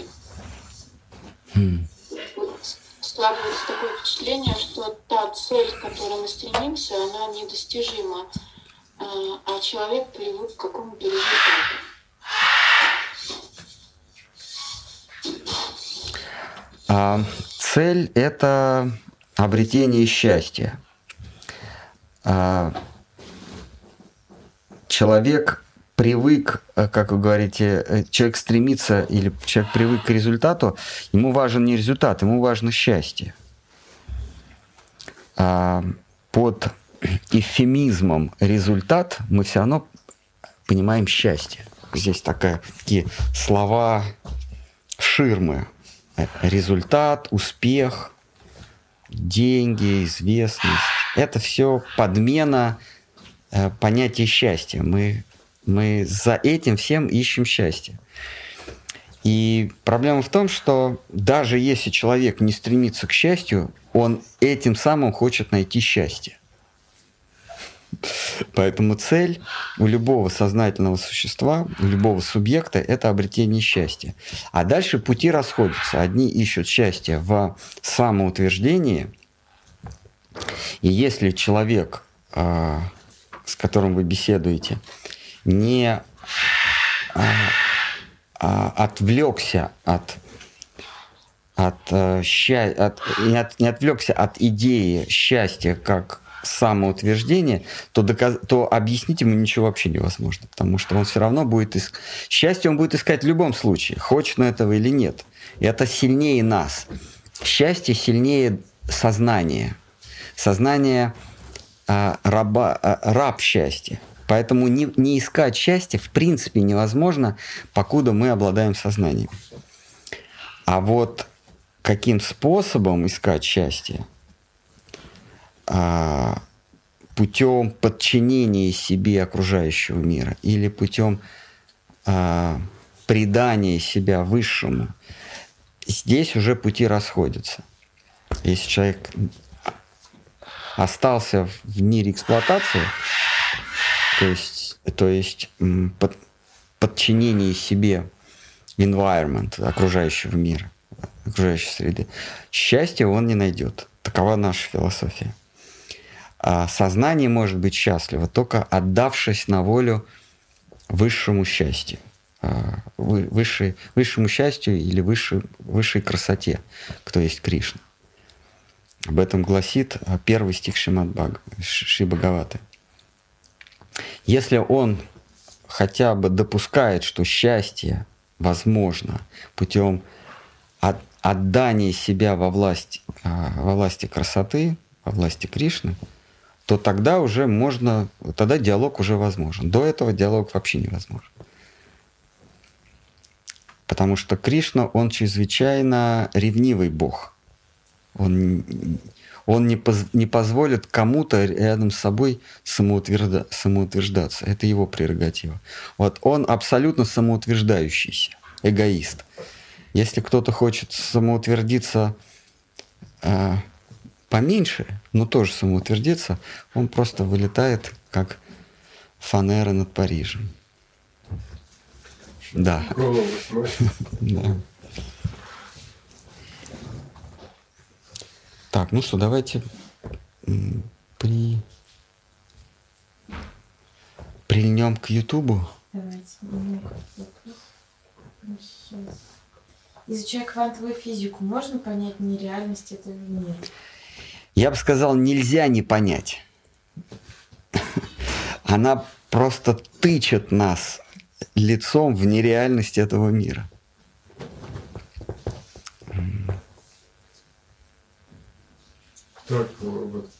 Это, пожалуй, единственное, что мы можем понять. Что? Квантовые физики, они же должны, ну, что-то Богу предаваться, либо, ну, после того, как они все это осознают, их жизнь должна меняться в какую-то сторону радикально. Или там есть шанс, например, осознать себя Богом, типа, я все меняю своим взглядом. Так или иначе, так или иначе, квантовые физики, ну, есть разные, э, э, значит, вот смотрите, как устроена наука. Э, ученые наблюдают одни и те же явления. Дальше вопрос с интерпретацией. Когда мы говорим с вами о, классической физике, о физике наблюдаемых предметов, то интерпретация одна. Ее, э, в общем, вывел, э, интерпретировал ее Исаак Ньютон. Он э, законы, так называемые законы Ньютона. Ну, вообще, это, конечно, не законы, а это а, гипотезы. Он просто назвал их законами. А, а, действие равно противодействию, сила а, равна массу умноженной на ускорение и так далее. А, а, интерпретация одна. Он ее дал, эту, эту интерпретацию, она просуществовала до, до 1905 года, когда Альберт Эйнштейн сформировал свою Э, специальную теорию относительности. Там уже есть ну, пара или полторы интерпретации. Можно так интерпретировать. Наблюдаем мы все одно и то же, но можно двояко интерпретировать. Когда, когда выяснилось, что и что есть такие явления, которые не описаны э, ни общей, ни специальной теорией относительности, это, это явление квантового мира. Потому что там объекты квантовые, там квантовые, э, там вероятностные объекты, а не конкретные э, ре, в кавычках реальные объекты, а реальные объекты являются лишь срез э, квантового объекта. То есть есть объект, называемый вероятностью. Если мы его возьмем так вот этого червячка так раз разрубим, то на торце мы увидим какой-то какой рисунок. Вот есть все состоит из квантовых объектов, но когда мы в своем сознании квантовый объект так вот рассекаем, то мы видим предмет. Вот это кресло или это диван, это квантовый объект, но усеченный в моем уме. А так он движется по шкале, по шкале времени по шкале Т. стоп-кадр? Да, это стоп-кадр. Мы, мы просто усекаем. Вот этих стоп-кадров мы очень много делаем. И у, и у нас сказ, э, и потом мы их склеиваем. Мы как вот кадры склеиваем у пленки. И получается... Сознание склеиваем. Сознание. Фильм мы, смотрим. мы смотрим фильм, который мы сами и создаем. Причем у некоторых кадры две с половиной тысячи кадров в секунду, у некоторых 30, у некоторых 60. И чем меньше кадров, тем сознание все более и более притупленное. А, и вот когда естествоиспытатели добрались наконец до квантовых объектов, там интерпретаций было очень много, ну и есть очень много. А, вот я, я перечислил две, да, это интерпретация Нильса Бора и интерпретация а, мультивселенных, вот такой мультиверс, может быть, слышали, мультивселенных, это вот Эйнштейновская такая интерпретация, что каждый, каждый квант времени Вселенная э, вернее, ми, мир делится, и их очень много, мульти, мультиверс так называемый. Ща, вот недавно появилась э, теория струн. Вот. Это тоже попытка объяснить э, наблюдаемые, наблюдаемые явления э, в фундаменте материи, в основе. Но я ничего не могу сказать про теорию струн. Это вот некие такие, некое, они предполагают, что есть некое измерение, которое в принципе недоступно нам, и этот мир это просто колебания того измерения. Такие вот струнки, они как червячки колеблются. Как-то так. Вот. Э, просто это вот такая новая, э, новая теория, теория струн. А вот старые классические, это вот э, мультивселенная и, и так называемая копенгагенская интерпретация Нильса Бора. Он датчанином был. А, и эти две интерпретации одного и того, одних и тех же явлений, они сосуществовали, были жаркие споры. Я вам говорил, что 20 век ознаменовался вот этой самой войной. А, и, к сожалению, а, Альберт Эйнштейн в 1955 году умер, и он не дожил немножко, ну, там, десятилетий до э, Джона Белла, который, который э, экспериментально доказал, что э, мир не существует, мир, мир форм не существует пока мы на него не посмотрим. Пока мы его, вернее, не, не посмотрим, а пока не, мы начнем его замерять. Пока мы его не замеряем, его нет. То есть есть просто некая вероятность. Как только мы, мы его замеряем, то э, он приобретает эти формы. Но я повторюсь, процитирую самого себя, что мой тезис в физике – это то, что мы не мир наблюдаем, то есть невероятности стали, стали приобрели, приобрели, приобрели черты объектов. Это не объекты, это просто графики вероятности. Мы сами наблюдаем графики. Так а философия наша также об этом и говорит. Конечно. Что когда мы злоупотребляем сознанием, то возникает материя. Ну, именно она это говорит, да. Это новое, но оно новое слово в философии, но оно как раз в эту парадигму вписывается. Вот. Э. Я могу назвать на стопку денег своим сознанием. Вот, тем более. Могу. Так вот, мы не мир с вами наблюдаем, а мы наблюдаем график. Я в прошлый раз говорил, что мы, допустим, мы берем, рисуем график погоды в течение года, да, э, э, температуру окружающей среды в какой-то одной местности. Там минус 10, минус 5, 0, 25, плюс 30, потом опускается. Ну, некую вот такую мы волну с вами нарисовали. Но мы с вами понимаем, что это, что это график распределения температуры во времени. А человеку, которому мы не скажем про это, а покажем, что он скажет? Скажет, я вижу горы. Ну, действительно, он же видит, он видит рисунок. И для него это будет конкретный рисунок. Но это очень простой, э, простая, простая функция. Меньше, больше.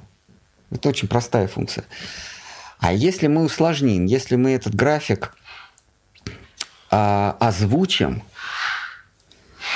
а, завоняем ему его, а, придадим ему еще температуру, то получится очень сложный график. И этот график состояний меня – это то, что я с вами, то, что я наблюдаю. То есть это не мир, а это картинка, это некий график. Вот, вот что я хотел сказать.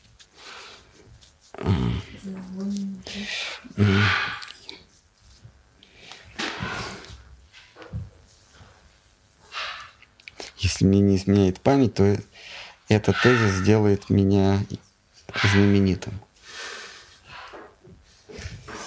Ну что, э, давайте из Ютуба вопросы. Вот давайте. На разные темы совсем. А, у нас. Просто мы сейчас читаем Дживу Гасами. Тут без, без хардкора не обойтись. Э, про отношения, любовные отношения в, в лунную ночь это к другим авторам. Джива Гасами, он. Да. Давайте. Вопрос про поведение животных. Мгм. Почему иногда животные ведут себя не так, как им предписывают ученые? На камерах скрытого наблюдения встречаются случаи взаимодействия хищников и потенциальных жертв между собой. Иногда хищники не убивают жертву, поймав ее. Или случаи помощи животных разного вида – это их сознательное поведение.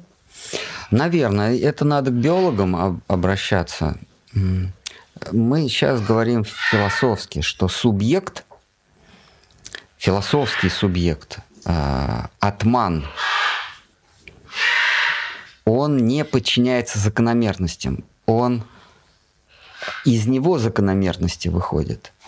Он их определяет, он замечает их, он их высвечивает, подмечает, но сам он а, как, как э, Гегель говорил, от себя и сам по себе. Это он говорит о высшем субъекте.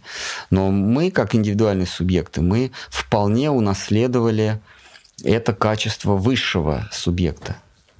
Есть абсолютный субъект, а есть индивидуальный субъект, то есть я. И множество меня таких. А, множество таких, как я. Вот мы тоже э, играем от себя, то есть мы не подчиняемся закономерностям. Когда мы облекаем себя в некую форму, умственную или фи- и, и физическую, то тогда мы начинаем подчиняться в той или иной степени неким закономерностям, то есть неким законам. А, э, в Бхагавадгите, в Бхагаватам об этом говорится, что иллюзия это когда э, ты думаешь, что тебе принадлежат свойства зримого мира. Когда зритель думает, что он имеет свойства зримого, то это обман, это иллюзия. Зримое, оно имеет некие свойства, оно имеет начало и окончание. во времени и в пространстве. А вот наблюдатель, он не имеет ни начала, ни окончания, ни во времени, ни в пространстве. Вот об этом субъекте мы говорим. Не о человеке, который имеет рост, вес и продолжительность жизни, а о субъекте, которому кажется, что он имеет рост, вес и продолжительность жизни.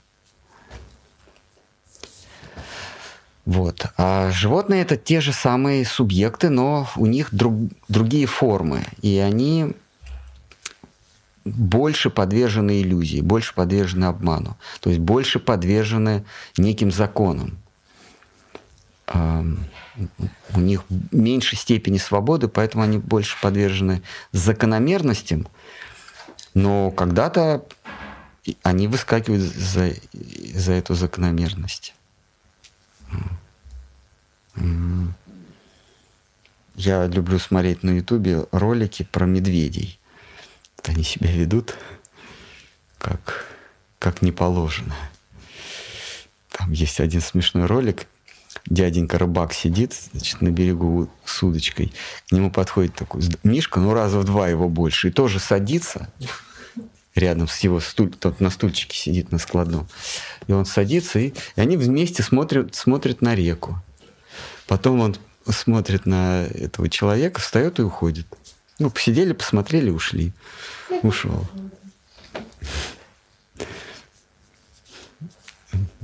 А должен был съесть.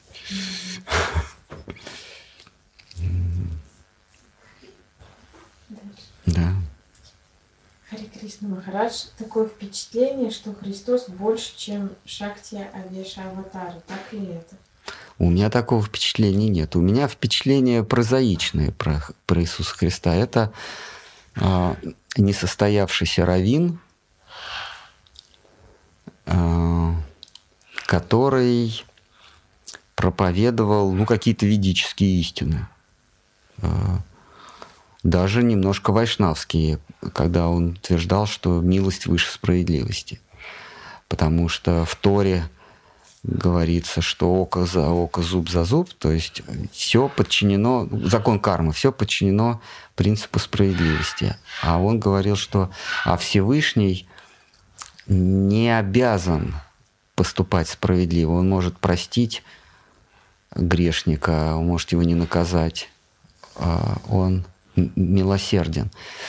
За это на него и, и ополчились традиционные иудеи, что он,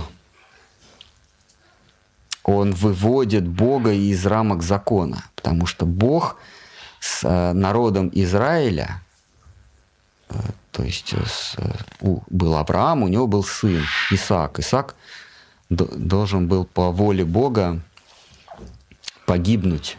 Авраам должен был убить Исаака. И в самый последний момент Бог Аврааму говорит, не убивай его.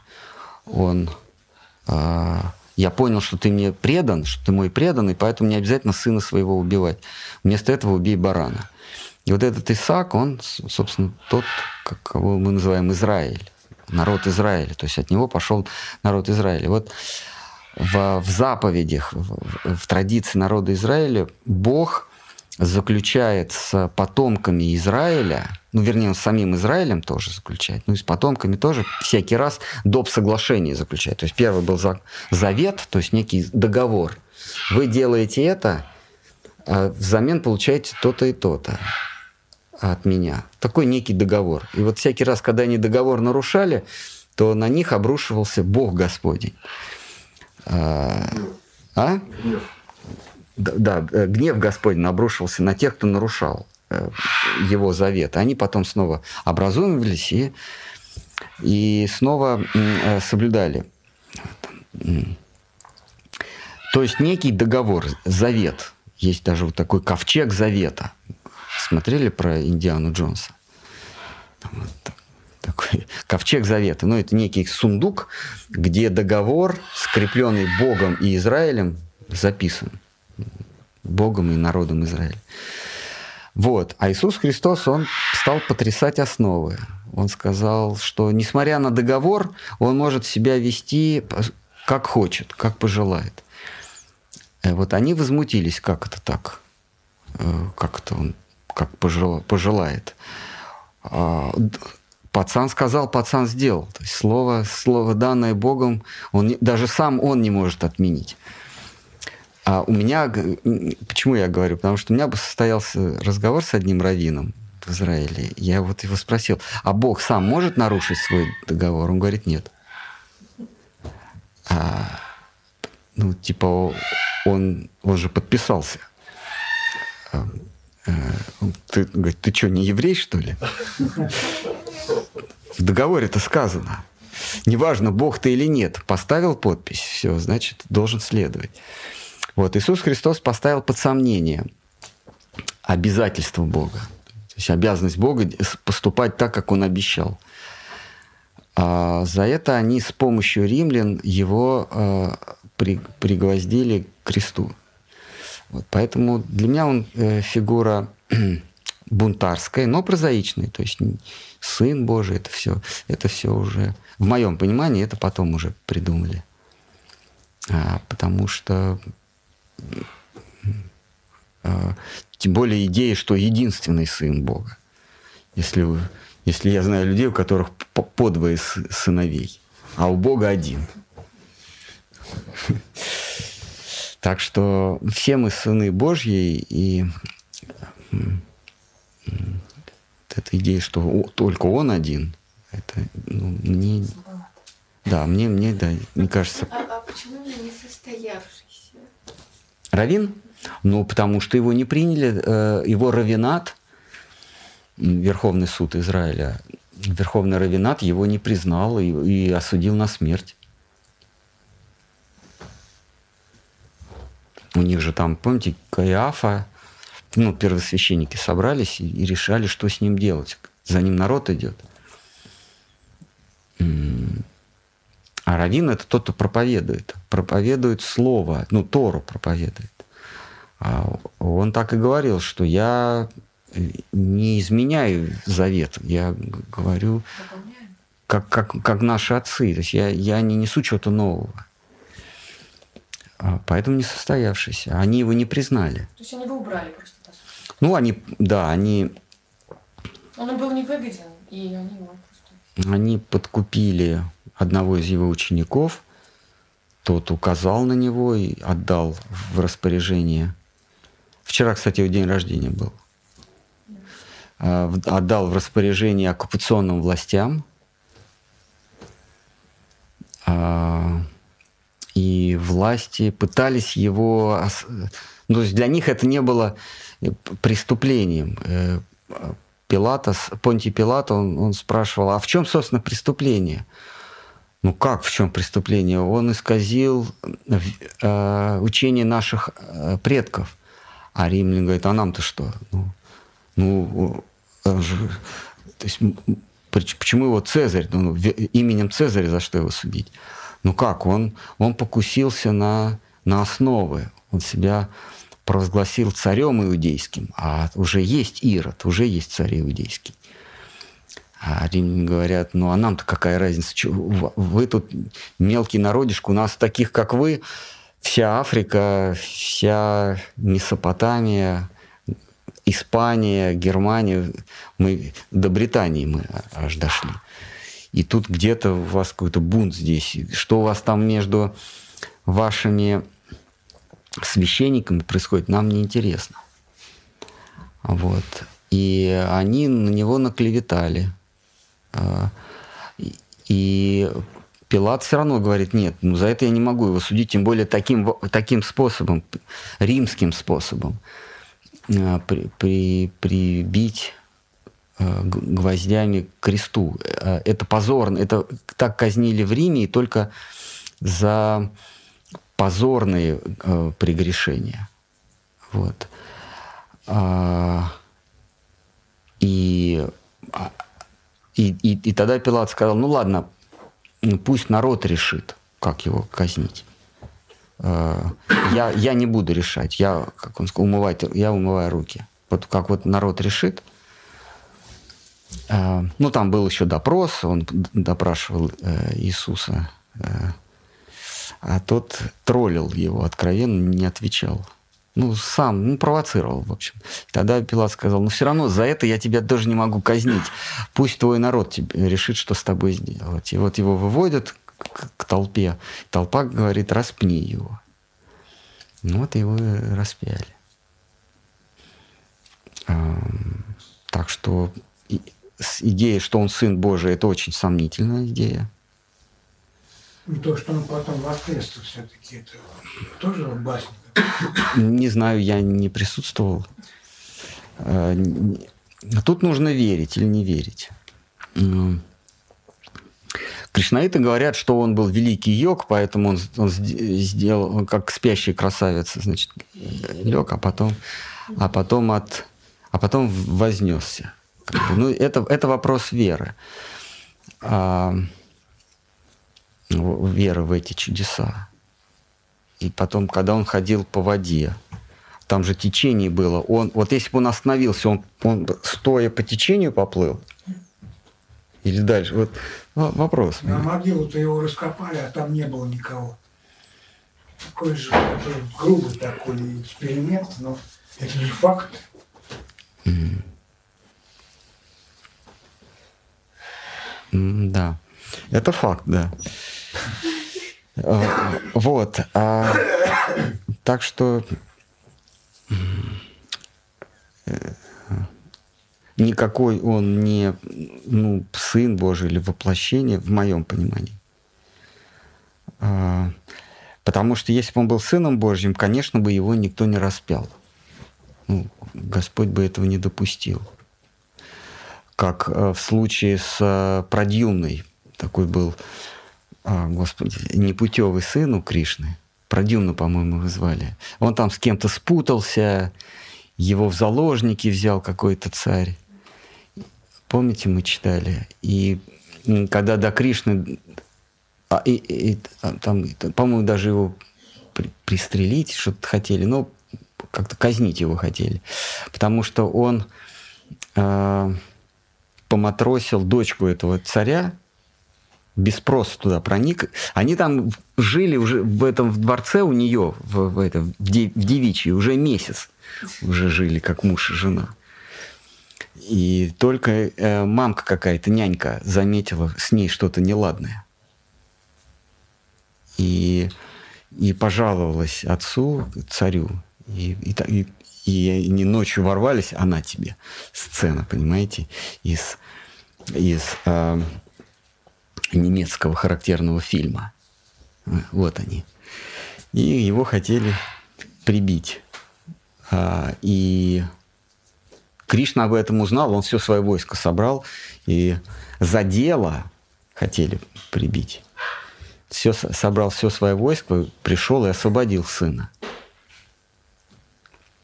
А тут не за дело. Еще, конечно бы Господь Бог не позволил бы это.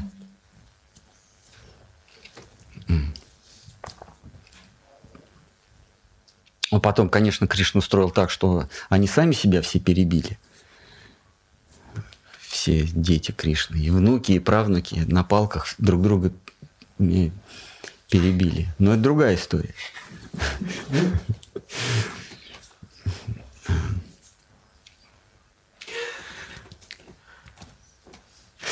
Есть... История с Ванираем, когда его спасли от Чанги, тоже только зная э, Рамананда Рая, просто как косвенно знаем Махапрабху, как произошло его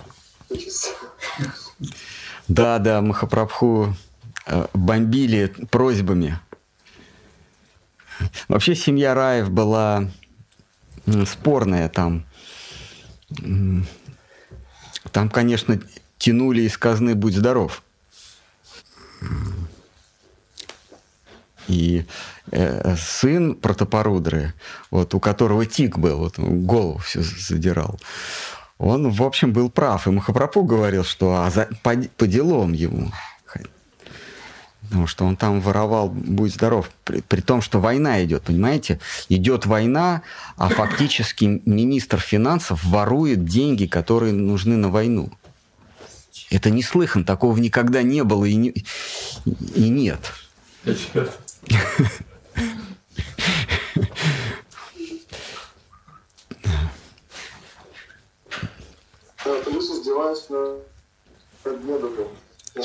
Да, на, и, с, сомневается на, э, издевается над, над сыном государя или над дочкой. Господи, а сейчас за это не посадят?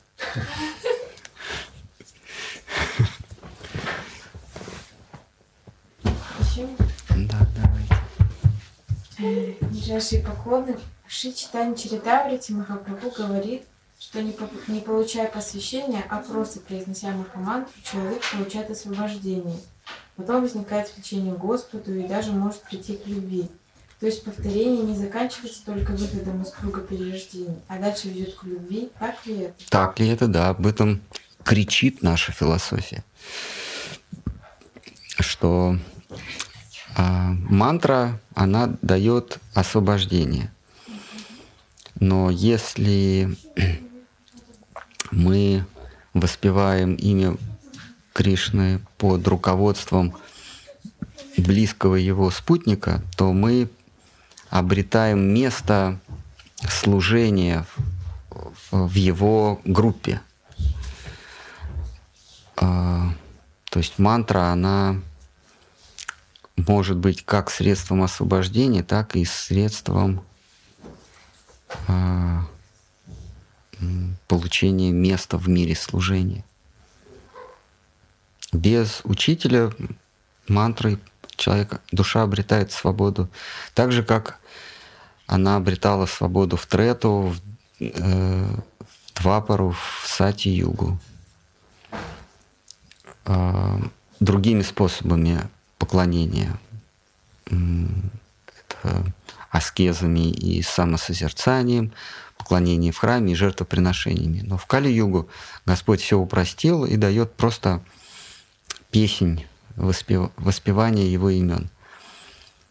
Но если мы принимаем посвящение, то есть мы, мы повторяем эту мантру, поем эту мантру под руководством того, кто, не, кто служит Всевышнему, тогда мы не просто освобождаемся, а находим место в, у родного дома, в родном доме. Когда в финальной сцене он уже в дом попал, в родной дом. Он же искал все время родной дом. Посыл этого фильма, он ищет родной дом. Когда он попадает в родной дом, то он что там, предается утехам с, с женой хозяина. Э, Такая краткая брехат Бхагаватамрита. Да. Так что есть вопрос? В Ведах много страшных описаний ада. Но почему люди рождаются с разными зависимостями, как будто они в аду, как будто они в аду не были из-за этих зависимостей в прошлых жизнях? Может быть, ада не существует? Может быть, и не существует. Так же, как этот мир существует в нашей голове, ад тоже существует в нашей голове. А сновидение, оно существует или не существует? Кто-то может сказать, а мы не знаем, у него у сновидения нет веса, нет протяженности, нет расстояния. Оно вообще есть? Оно есть, но оно в нашей голове. Можно сказать, его и нет. То есть, если для вас а, существующее это только то, что можно пощупать, тогда сновидений нет. А если вы предполагаете, допускаете, что за пределами того, что можно руками, носом понюхать, пощупать, что-то еще существует, тогда сновидение есть. И если вы никогда сна не видели, никогда не видели снов, то доказать вам, что сны есть, невозможно. Но если вы видели сон, и я видел сон, я могу сказать, я сегодня во сне видел то-то и то-то, и у вас это не вызовет аллергию, не, не вызовет отторжение. Ну, ты, ты видел во сне это, а я видел во сне то. То же самое с окружающим миром. Этот мир существует только в моем сознании. Это, это сон. А, Почему это так? А, Мы в начале сегодняшней беседы это обсудили. Да? Но и ад – это тоже продолжение сна. Просто ад это когда у тебя все отбирают. То есть все мучения это когда ты всего лишаешься. То есть ты попадаешь в, некую, в некое такое состояние, в которое тебя помещает Господь судьба, посмертная судьба, где ты постоянно все теряешь. То есть это называется адовое мучение. Если ты покинул этот мир с, э, с э, знанием того, что тебе ничего не принадлежит, то никакого ада не будет, потому что тебе отбирать не, нечего. Э, вот ад это место, где ты лишаешься чего-то. Там есть ад, где тебе голову отрезают, где тебя а, сбрасывают со скалы, ты ранишься, где тебе печень выедают, да, что там есть... Ну, семейная жизнь. Да, просто, просто на земле, на земле есть, есть адские фазы, есть райские фазы, когда ты что-то получаешь, что, что-то, чего-то лишаешься. А ад – это когда ты только лишаешься. Постоянно чего-то ты лишаешься. Самый страшный ад, есть там такой ад, когда на тебя миллион лет смотрит птица в упор, а потом выклевывает тебе глаз. Так вот, если у тебя нет глаз, тебе... Вы... Ну или откусывает ухо. А, так вот, если у тебя нет глаз, то тебе и выклевать нечего. Ад он есть, но он индивидуальный у каждого. Мои поклоны. Шидхар Махарадж говорит, что мир в уме, но не в уме каждого индивидуума, а во вселенском уме. Что это такое? Вселенский мир, да, как идея. Он есть а, в уме Брахмы. А,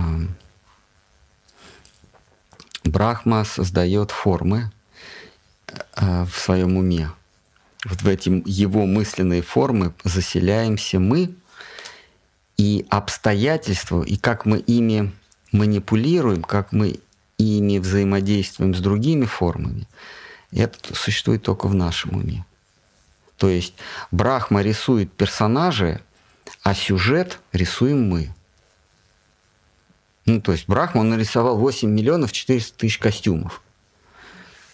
В эти костюмы заселяемся мы, последовательно в разные, в разные костюмы, надеваем на себя.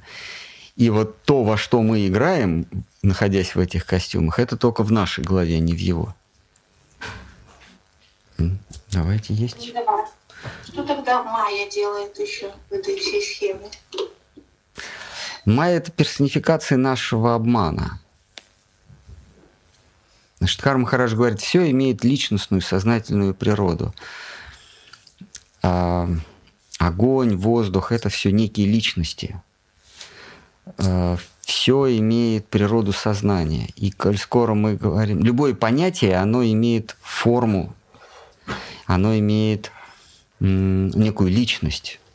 Коль скоро мы говорим об обмане, то у обмана есть некая персонификация, некая личность. Ее называют майя.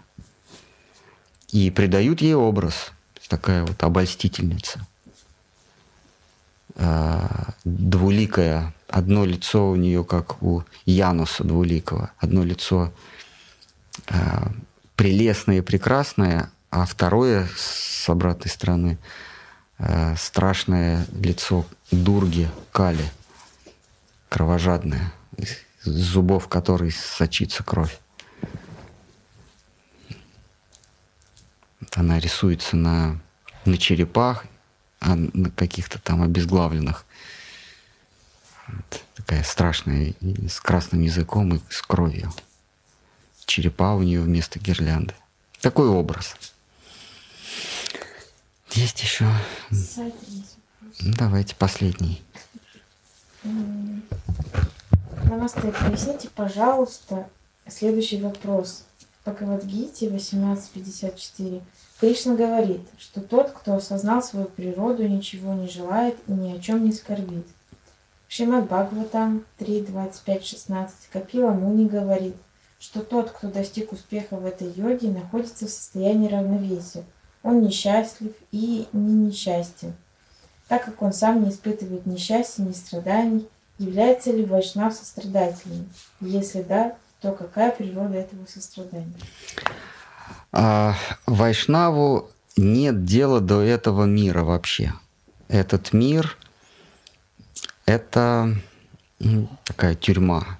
Опять-таки, я не говорю о, о, о географ... это не географическое понятие. Это тюрьма, где кандалы у нас в уме. То есть это нас связывает не, не снаружи э, порабощает, а вот наш ум нас порабощает. Э, и Вайшнав, если мы говорим о Вайшнаве высшего порядка, он, ему все равно, что здесь происходит, потому что он знает, что э, иллюзия, она только в голове индивидуума. И когда-нибудь она рассеется.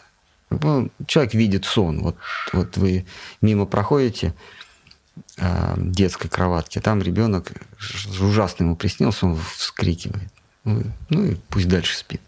Вот Вайшнав э, утама от хикари, то есть высшего свойства. Сказать, Вайшнав высшего разлива. Ему вот нет дела. Понимаешь, здесь что-то все всклипывают, кричат, жалуются, но это все во сне.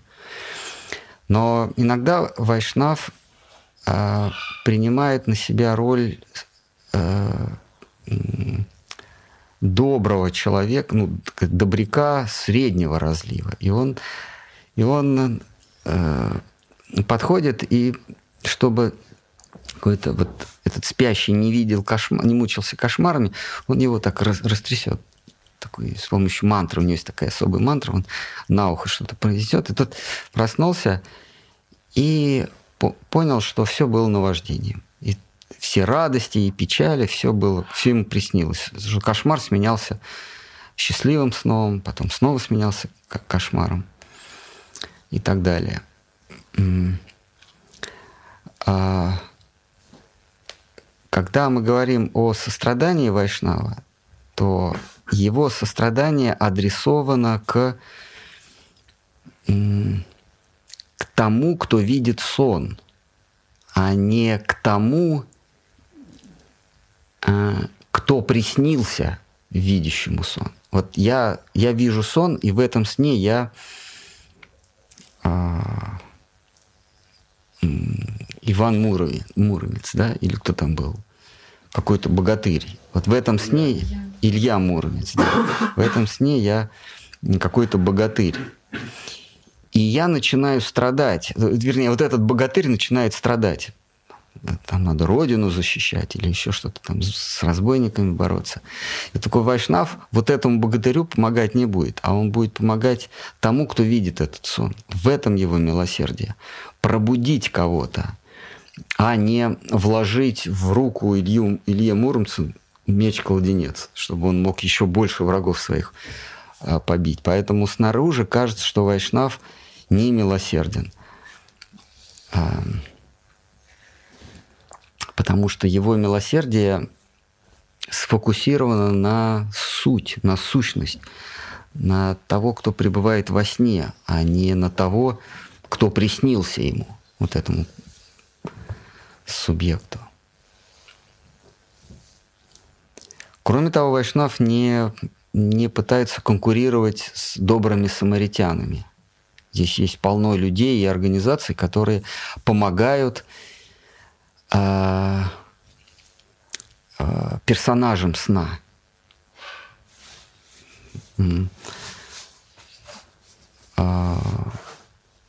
И Вайшнав не хочет занимать, не составлять им конкуренцию. Вайшнав пробуждает – Э, помогает объяснить, что ты не, никакой не Илья Муромец, ты чистая искра сознания, душа, слуга Божия. И сон этого мира тебе привиделся. Это временное наваждение. Чем быстрее ты проснешься, тем для тебя лучше. Ты не избавишься от страданий, пытаясь решить проблемы этого мира. Ты избавишься от страданий, когда поймешь, что этот мир иллюзия. Таков посыл, такова проповедь всех вайшнавов с незапамятных времен. Об этом проповедовал Прохлада Махарадж своим одноклассникам.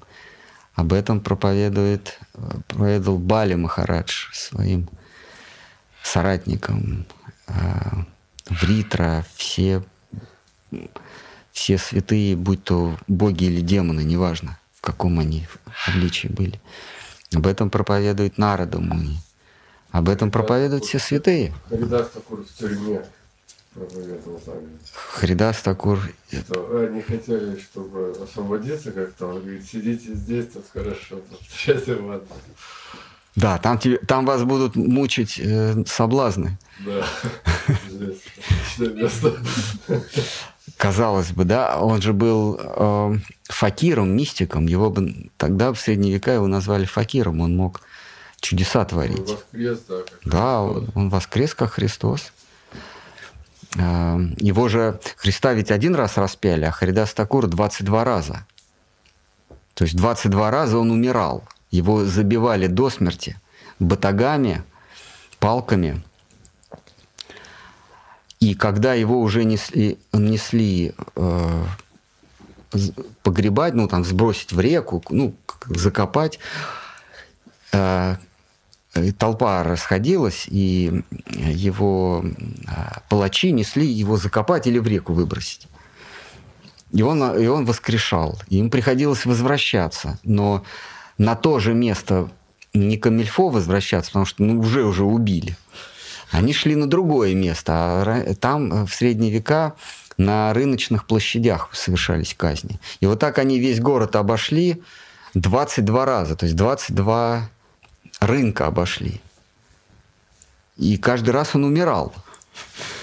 И на, на 22 раз, когда он уже окончательно умер, и они его понесли э, закапывать или выбросить в реку, он снова проснулся. И они упали ему в ноги. Говорит, пожалуйста, ну умри, иначе нас казнят. На- Нам государь велел тебя убить, а мы не можем тебя убить. «Э, Пожалуйста, умри. Он, он говорит, ну хорошо, я умру, только вы меня в реку не закапывайте, а в реку бросьте в Гангу. Они его бросили, он проплыл несколько километров, потом встал, отряхнулся и пошел в Пури. То есть 22 раза его распинали. А, И Харидас Такур вполне мог своим сокамерникам помочь а, обрушить а, засовы, открыть двери, усыпить стражу. Он обладал гипнотическим, э, э, гипнотической силой. Мог стражу эту усыпить или незаметно ключ достать из кармана и открыть. Но он этого не сделал. Он сказал, сидите, здесь вам лучше. Казалось бы, да, Вайшнав должен быть милосерден, выпустить из, из тюрьмы. Казалось бы, сидишь ты ни за что. Боролся за права сограждан, а теперь сидишь 9 лет за оскорбление. То есть ты боролся за права сограждан, а сидишь за то, что украл весь лес.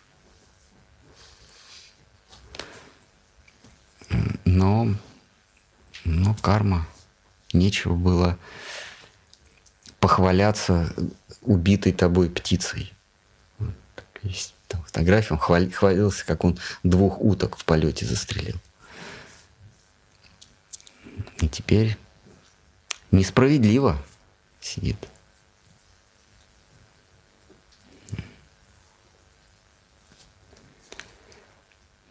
Ну что, есть какие-то еще? Может, сомнения какие-то? Может, тот хочет умыть руки? В переносном смысле надо здесь заливать водой. Все вокруг. Ну. Ну, а давайте на, на следующий раз.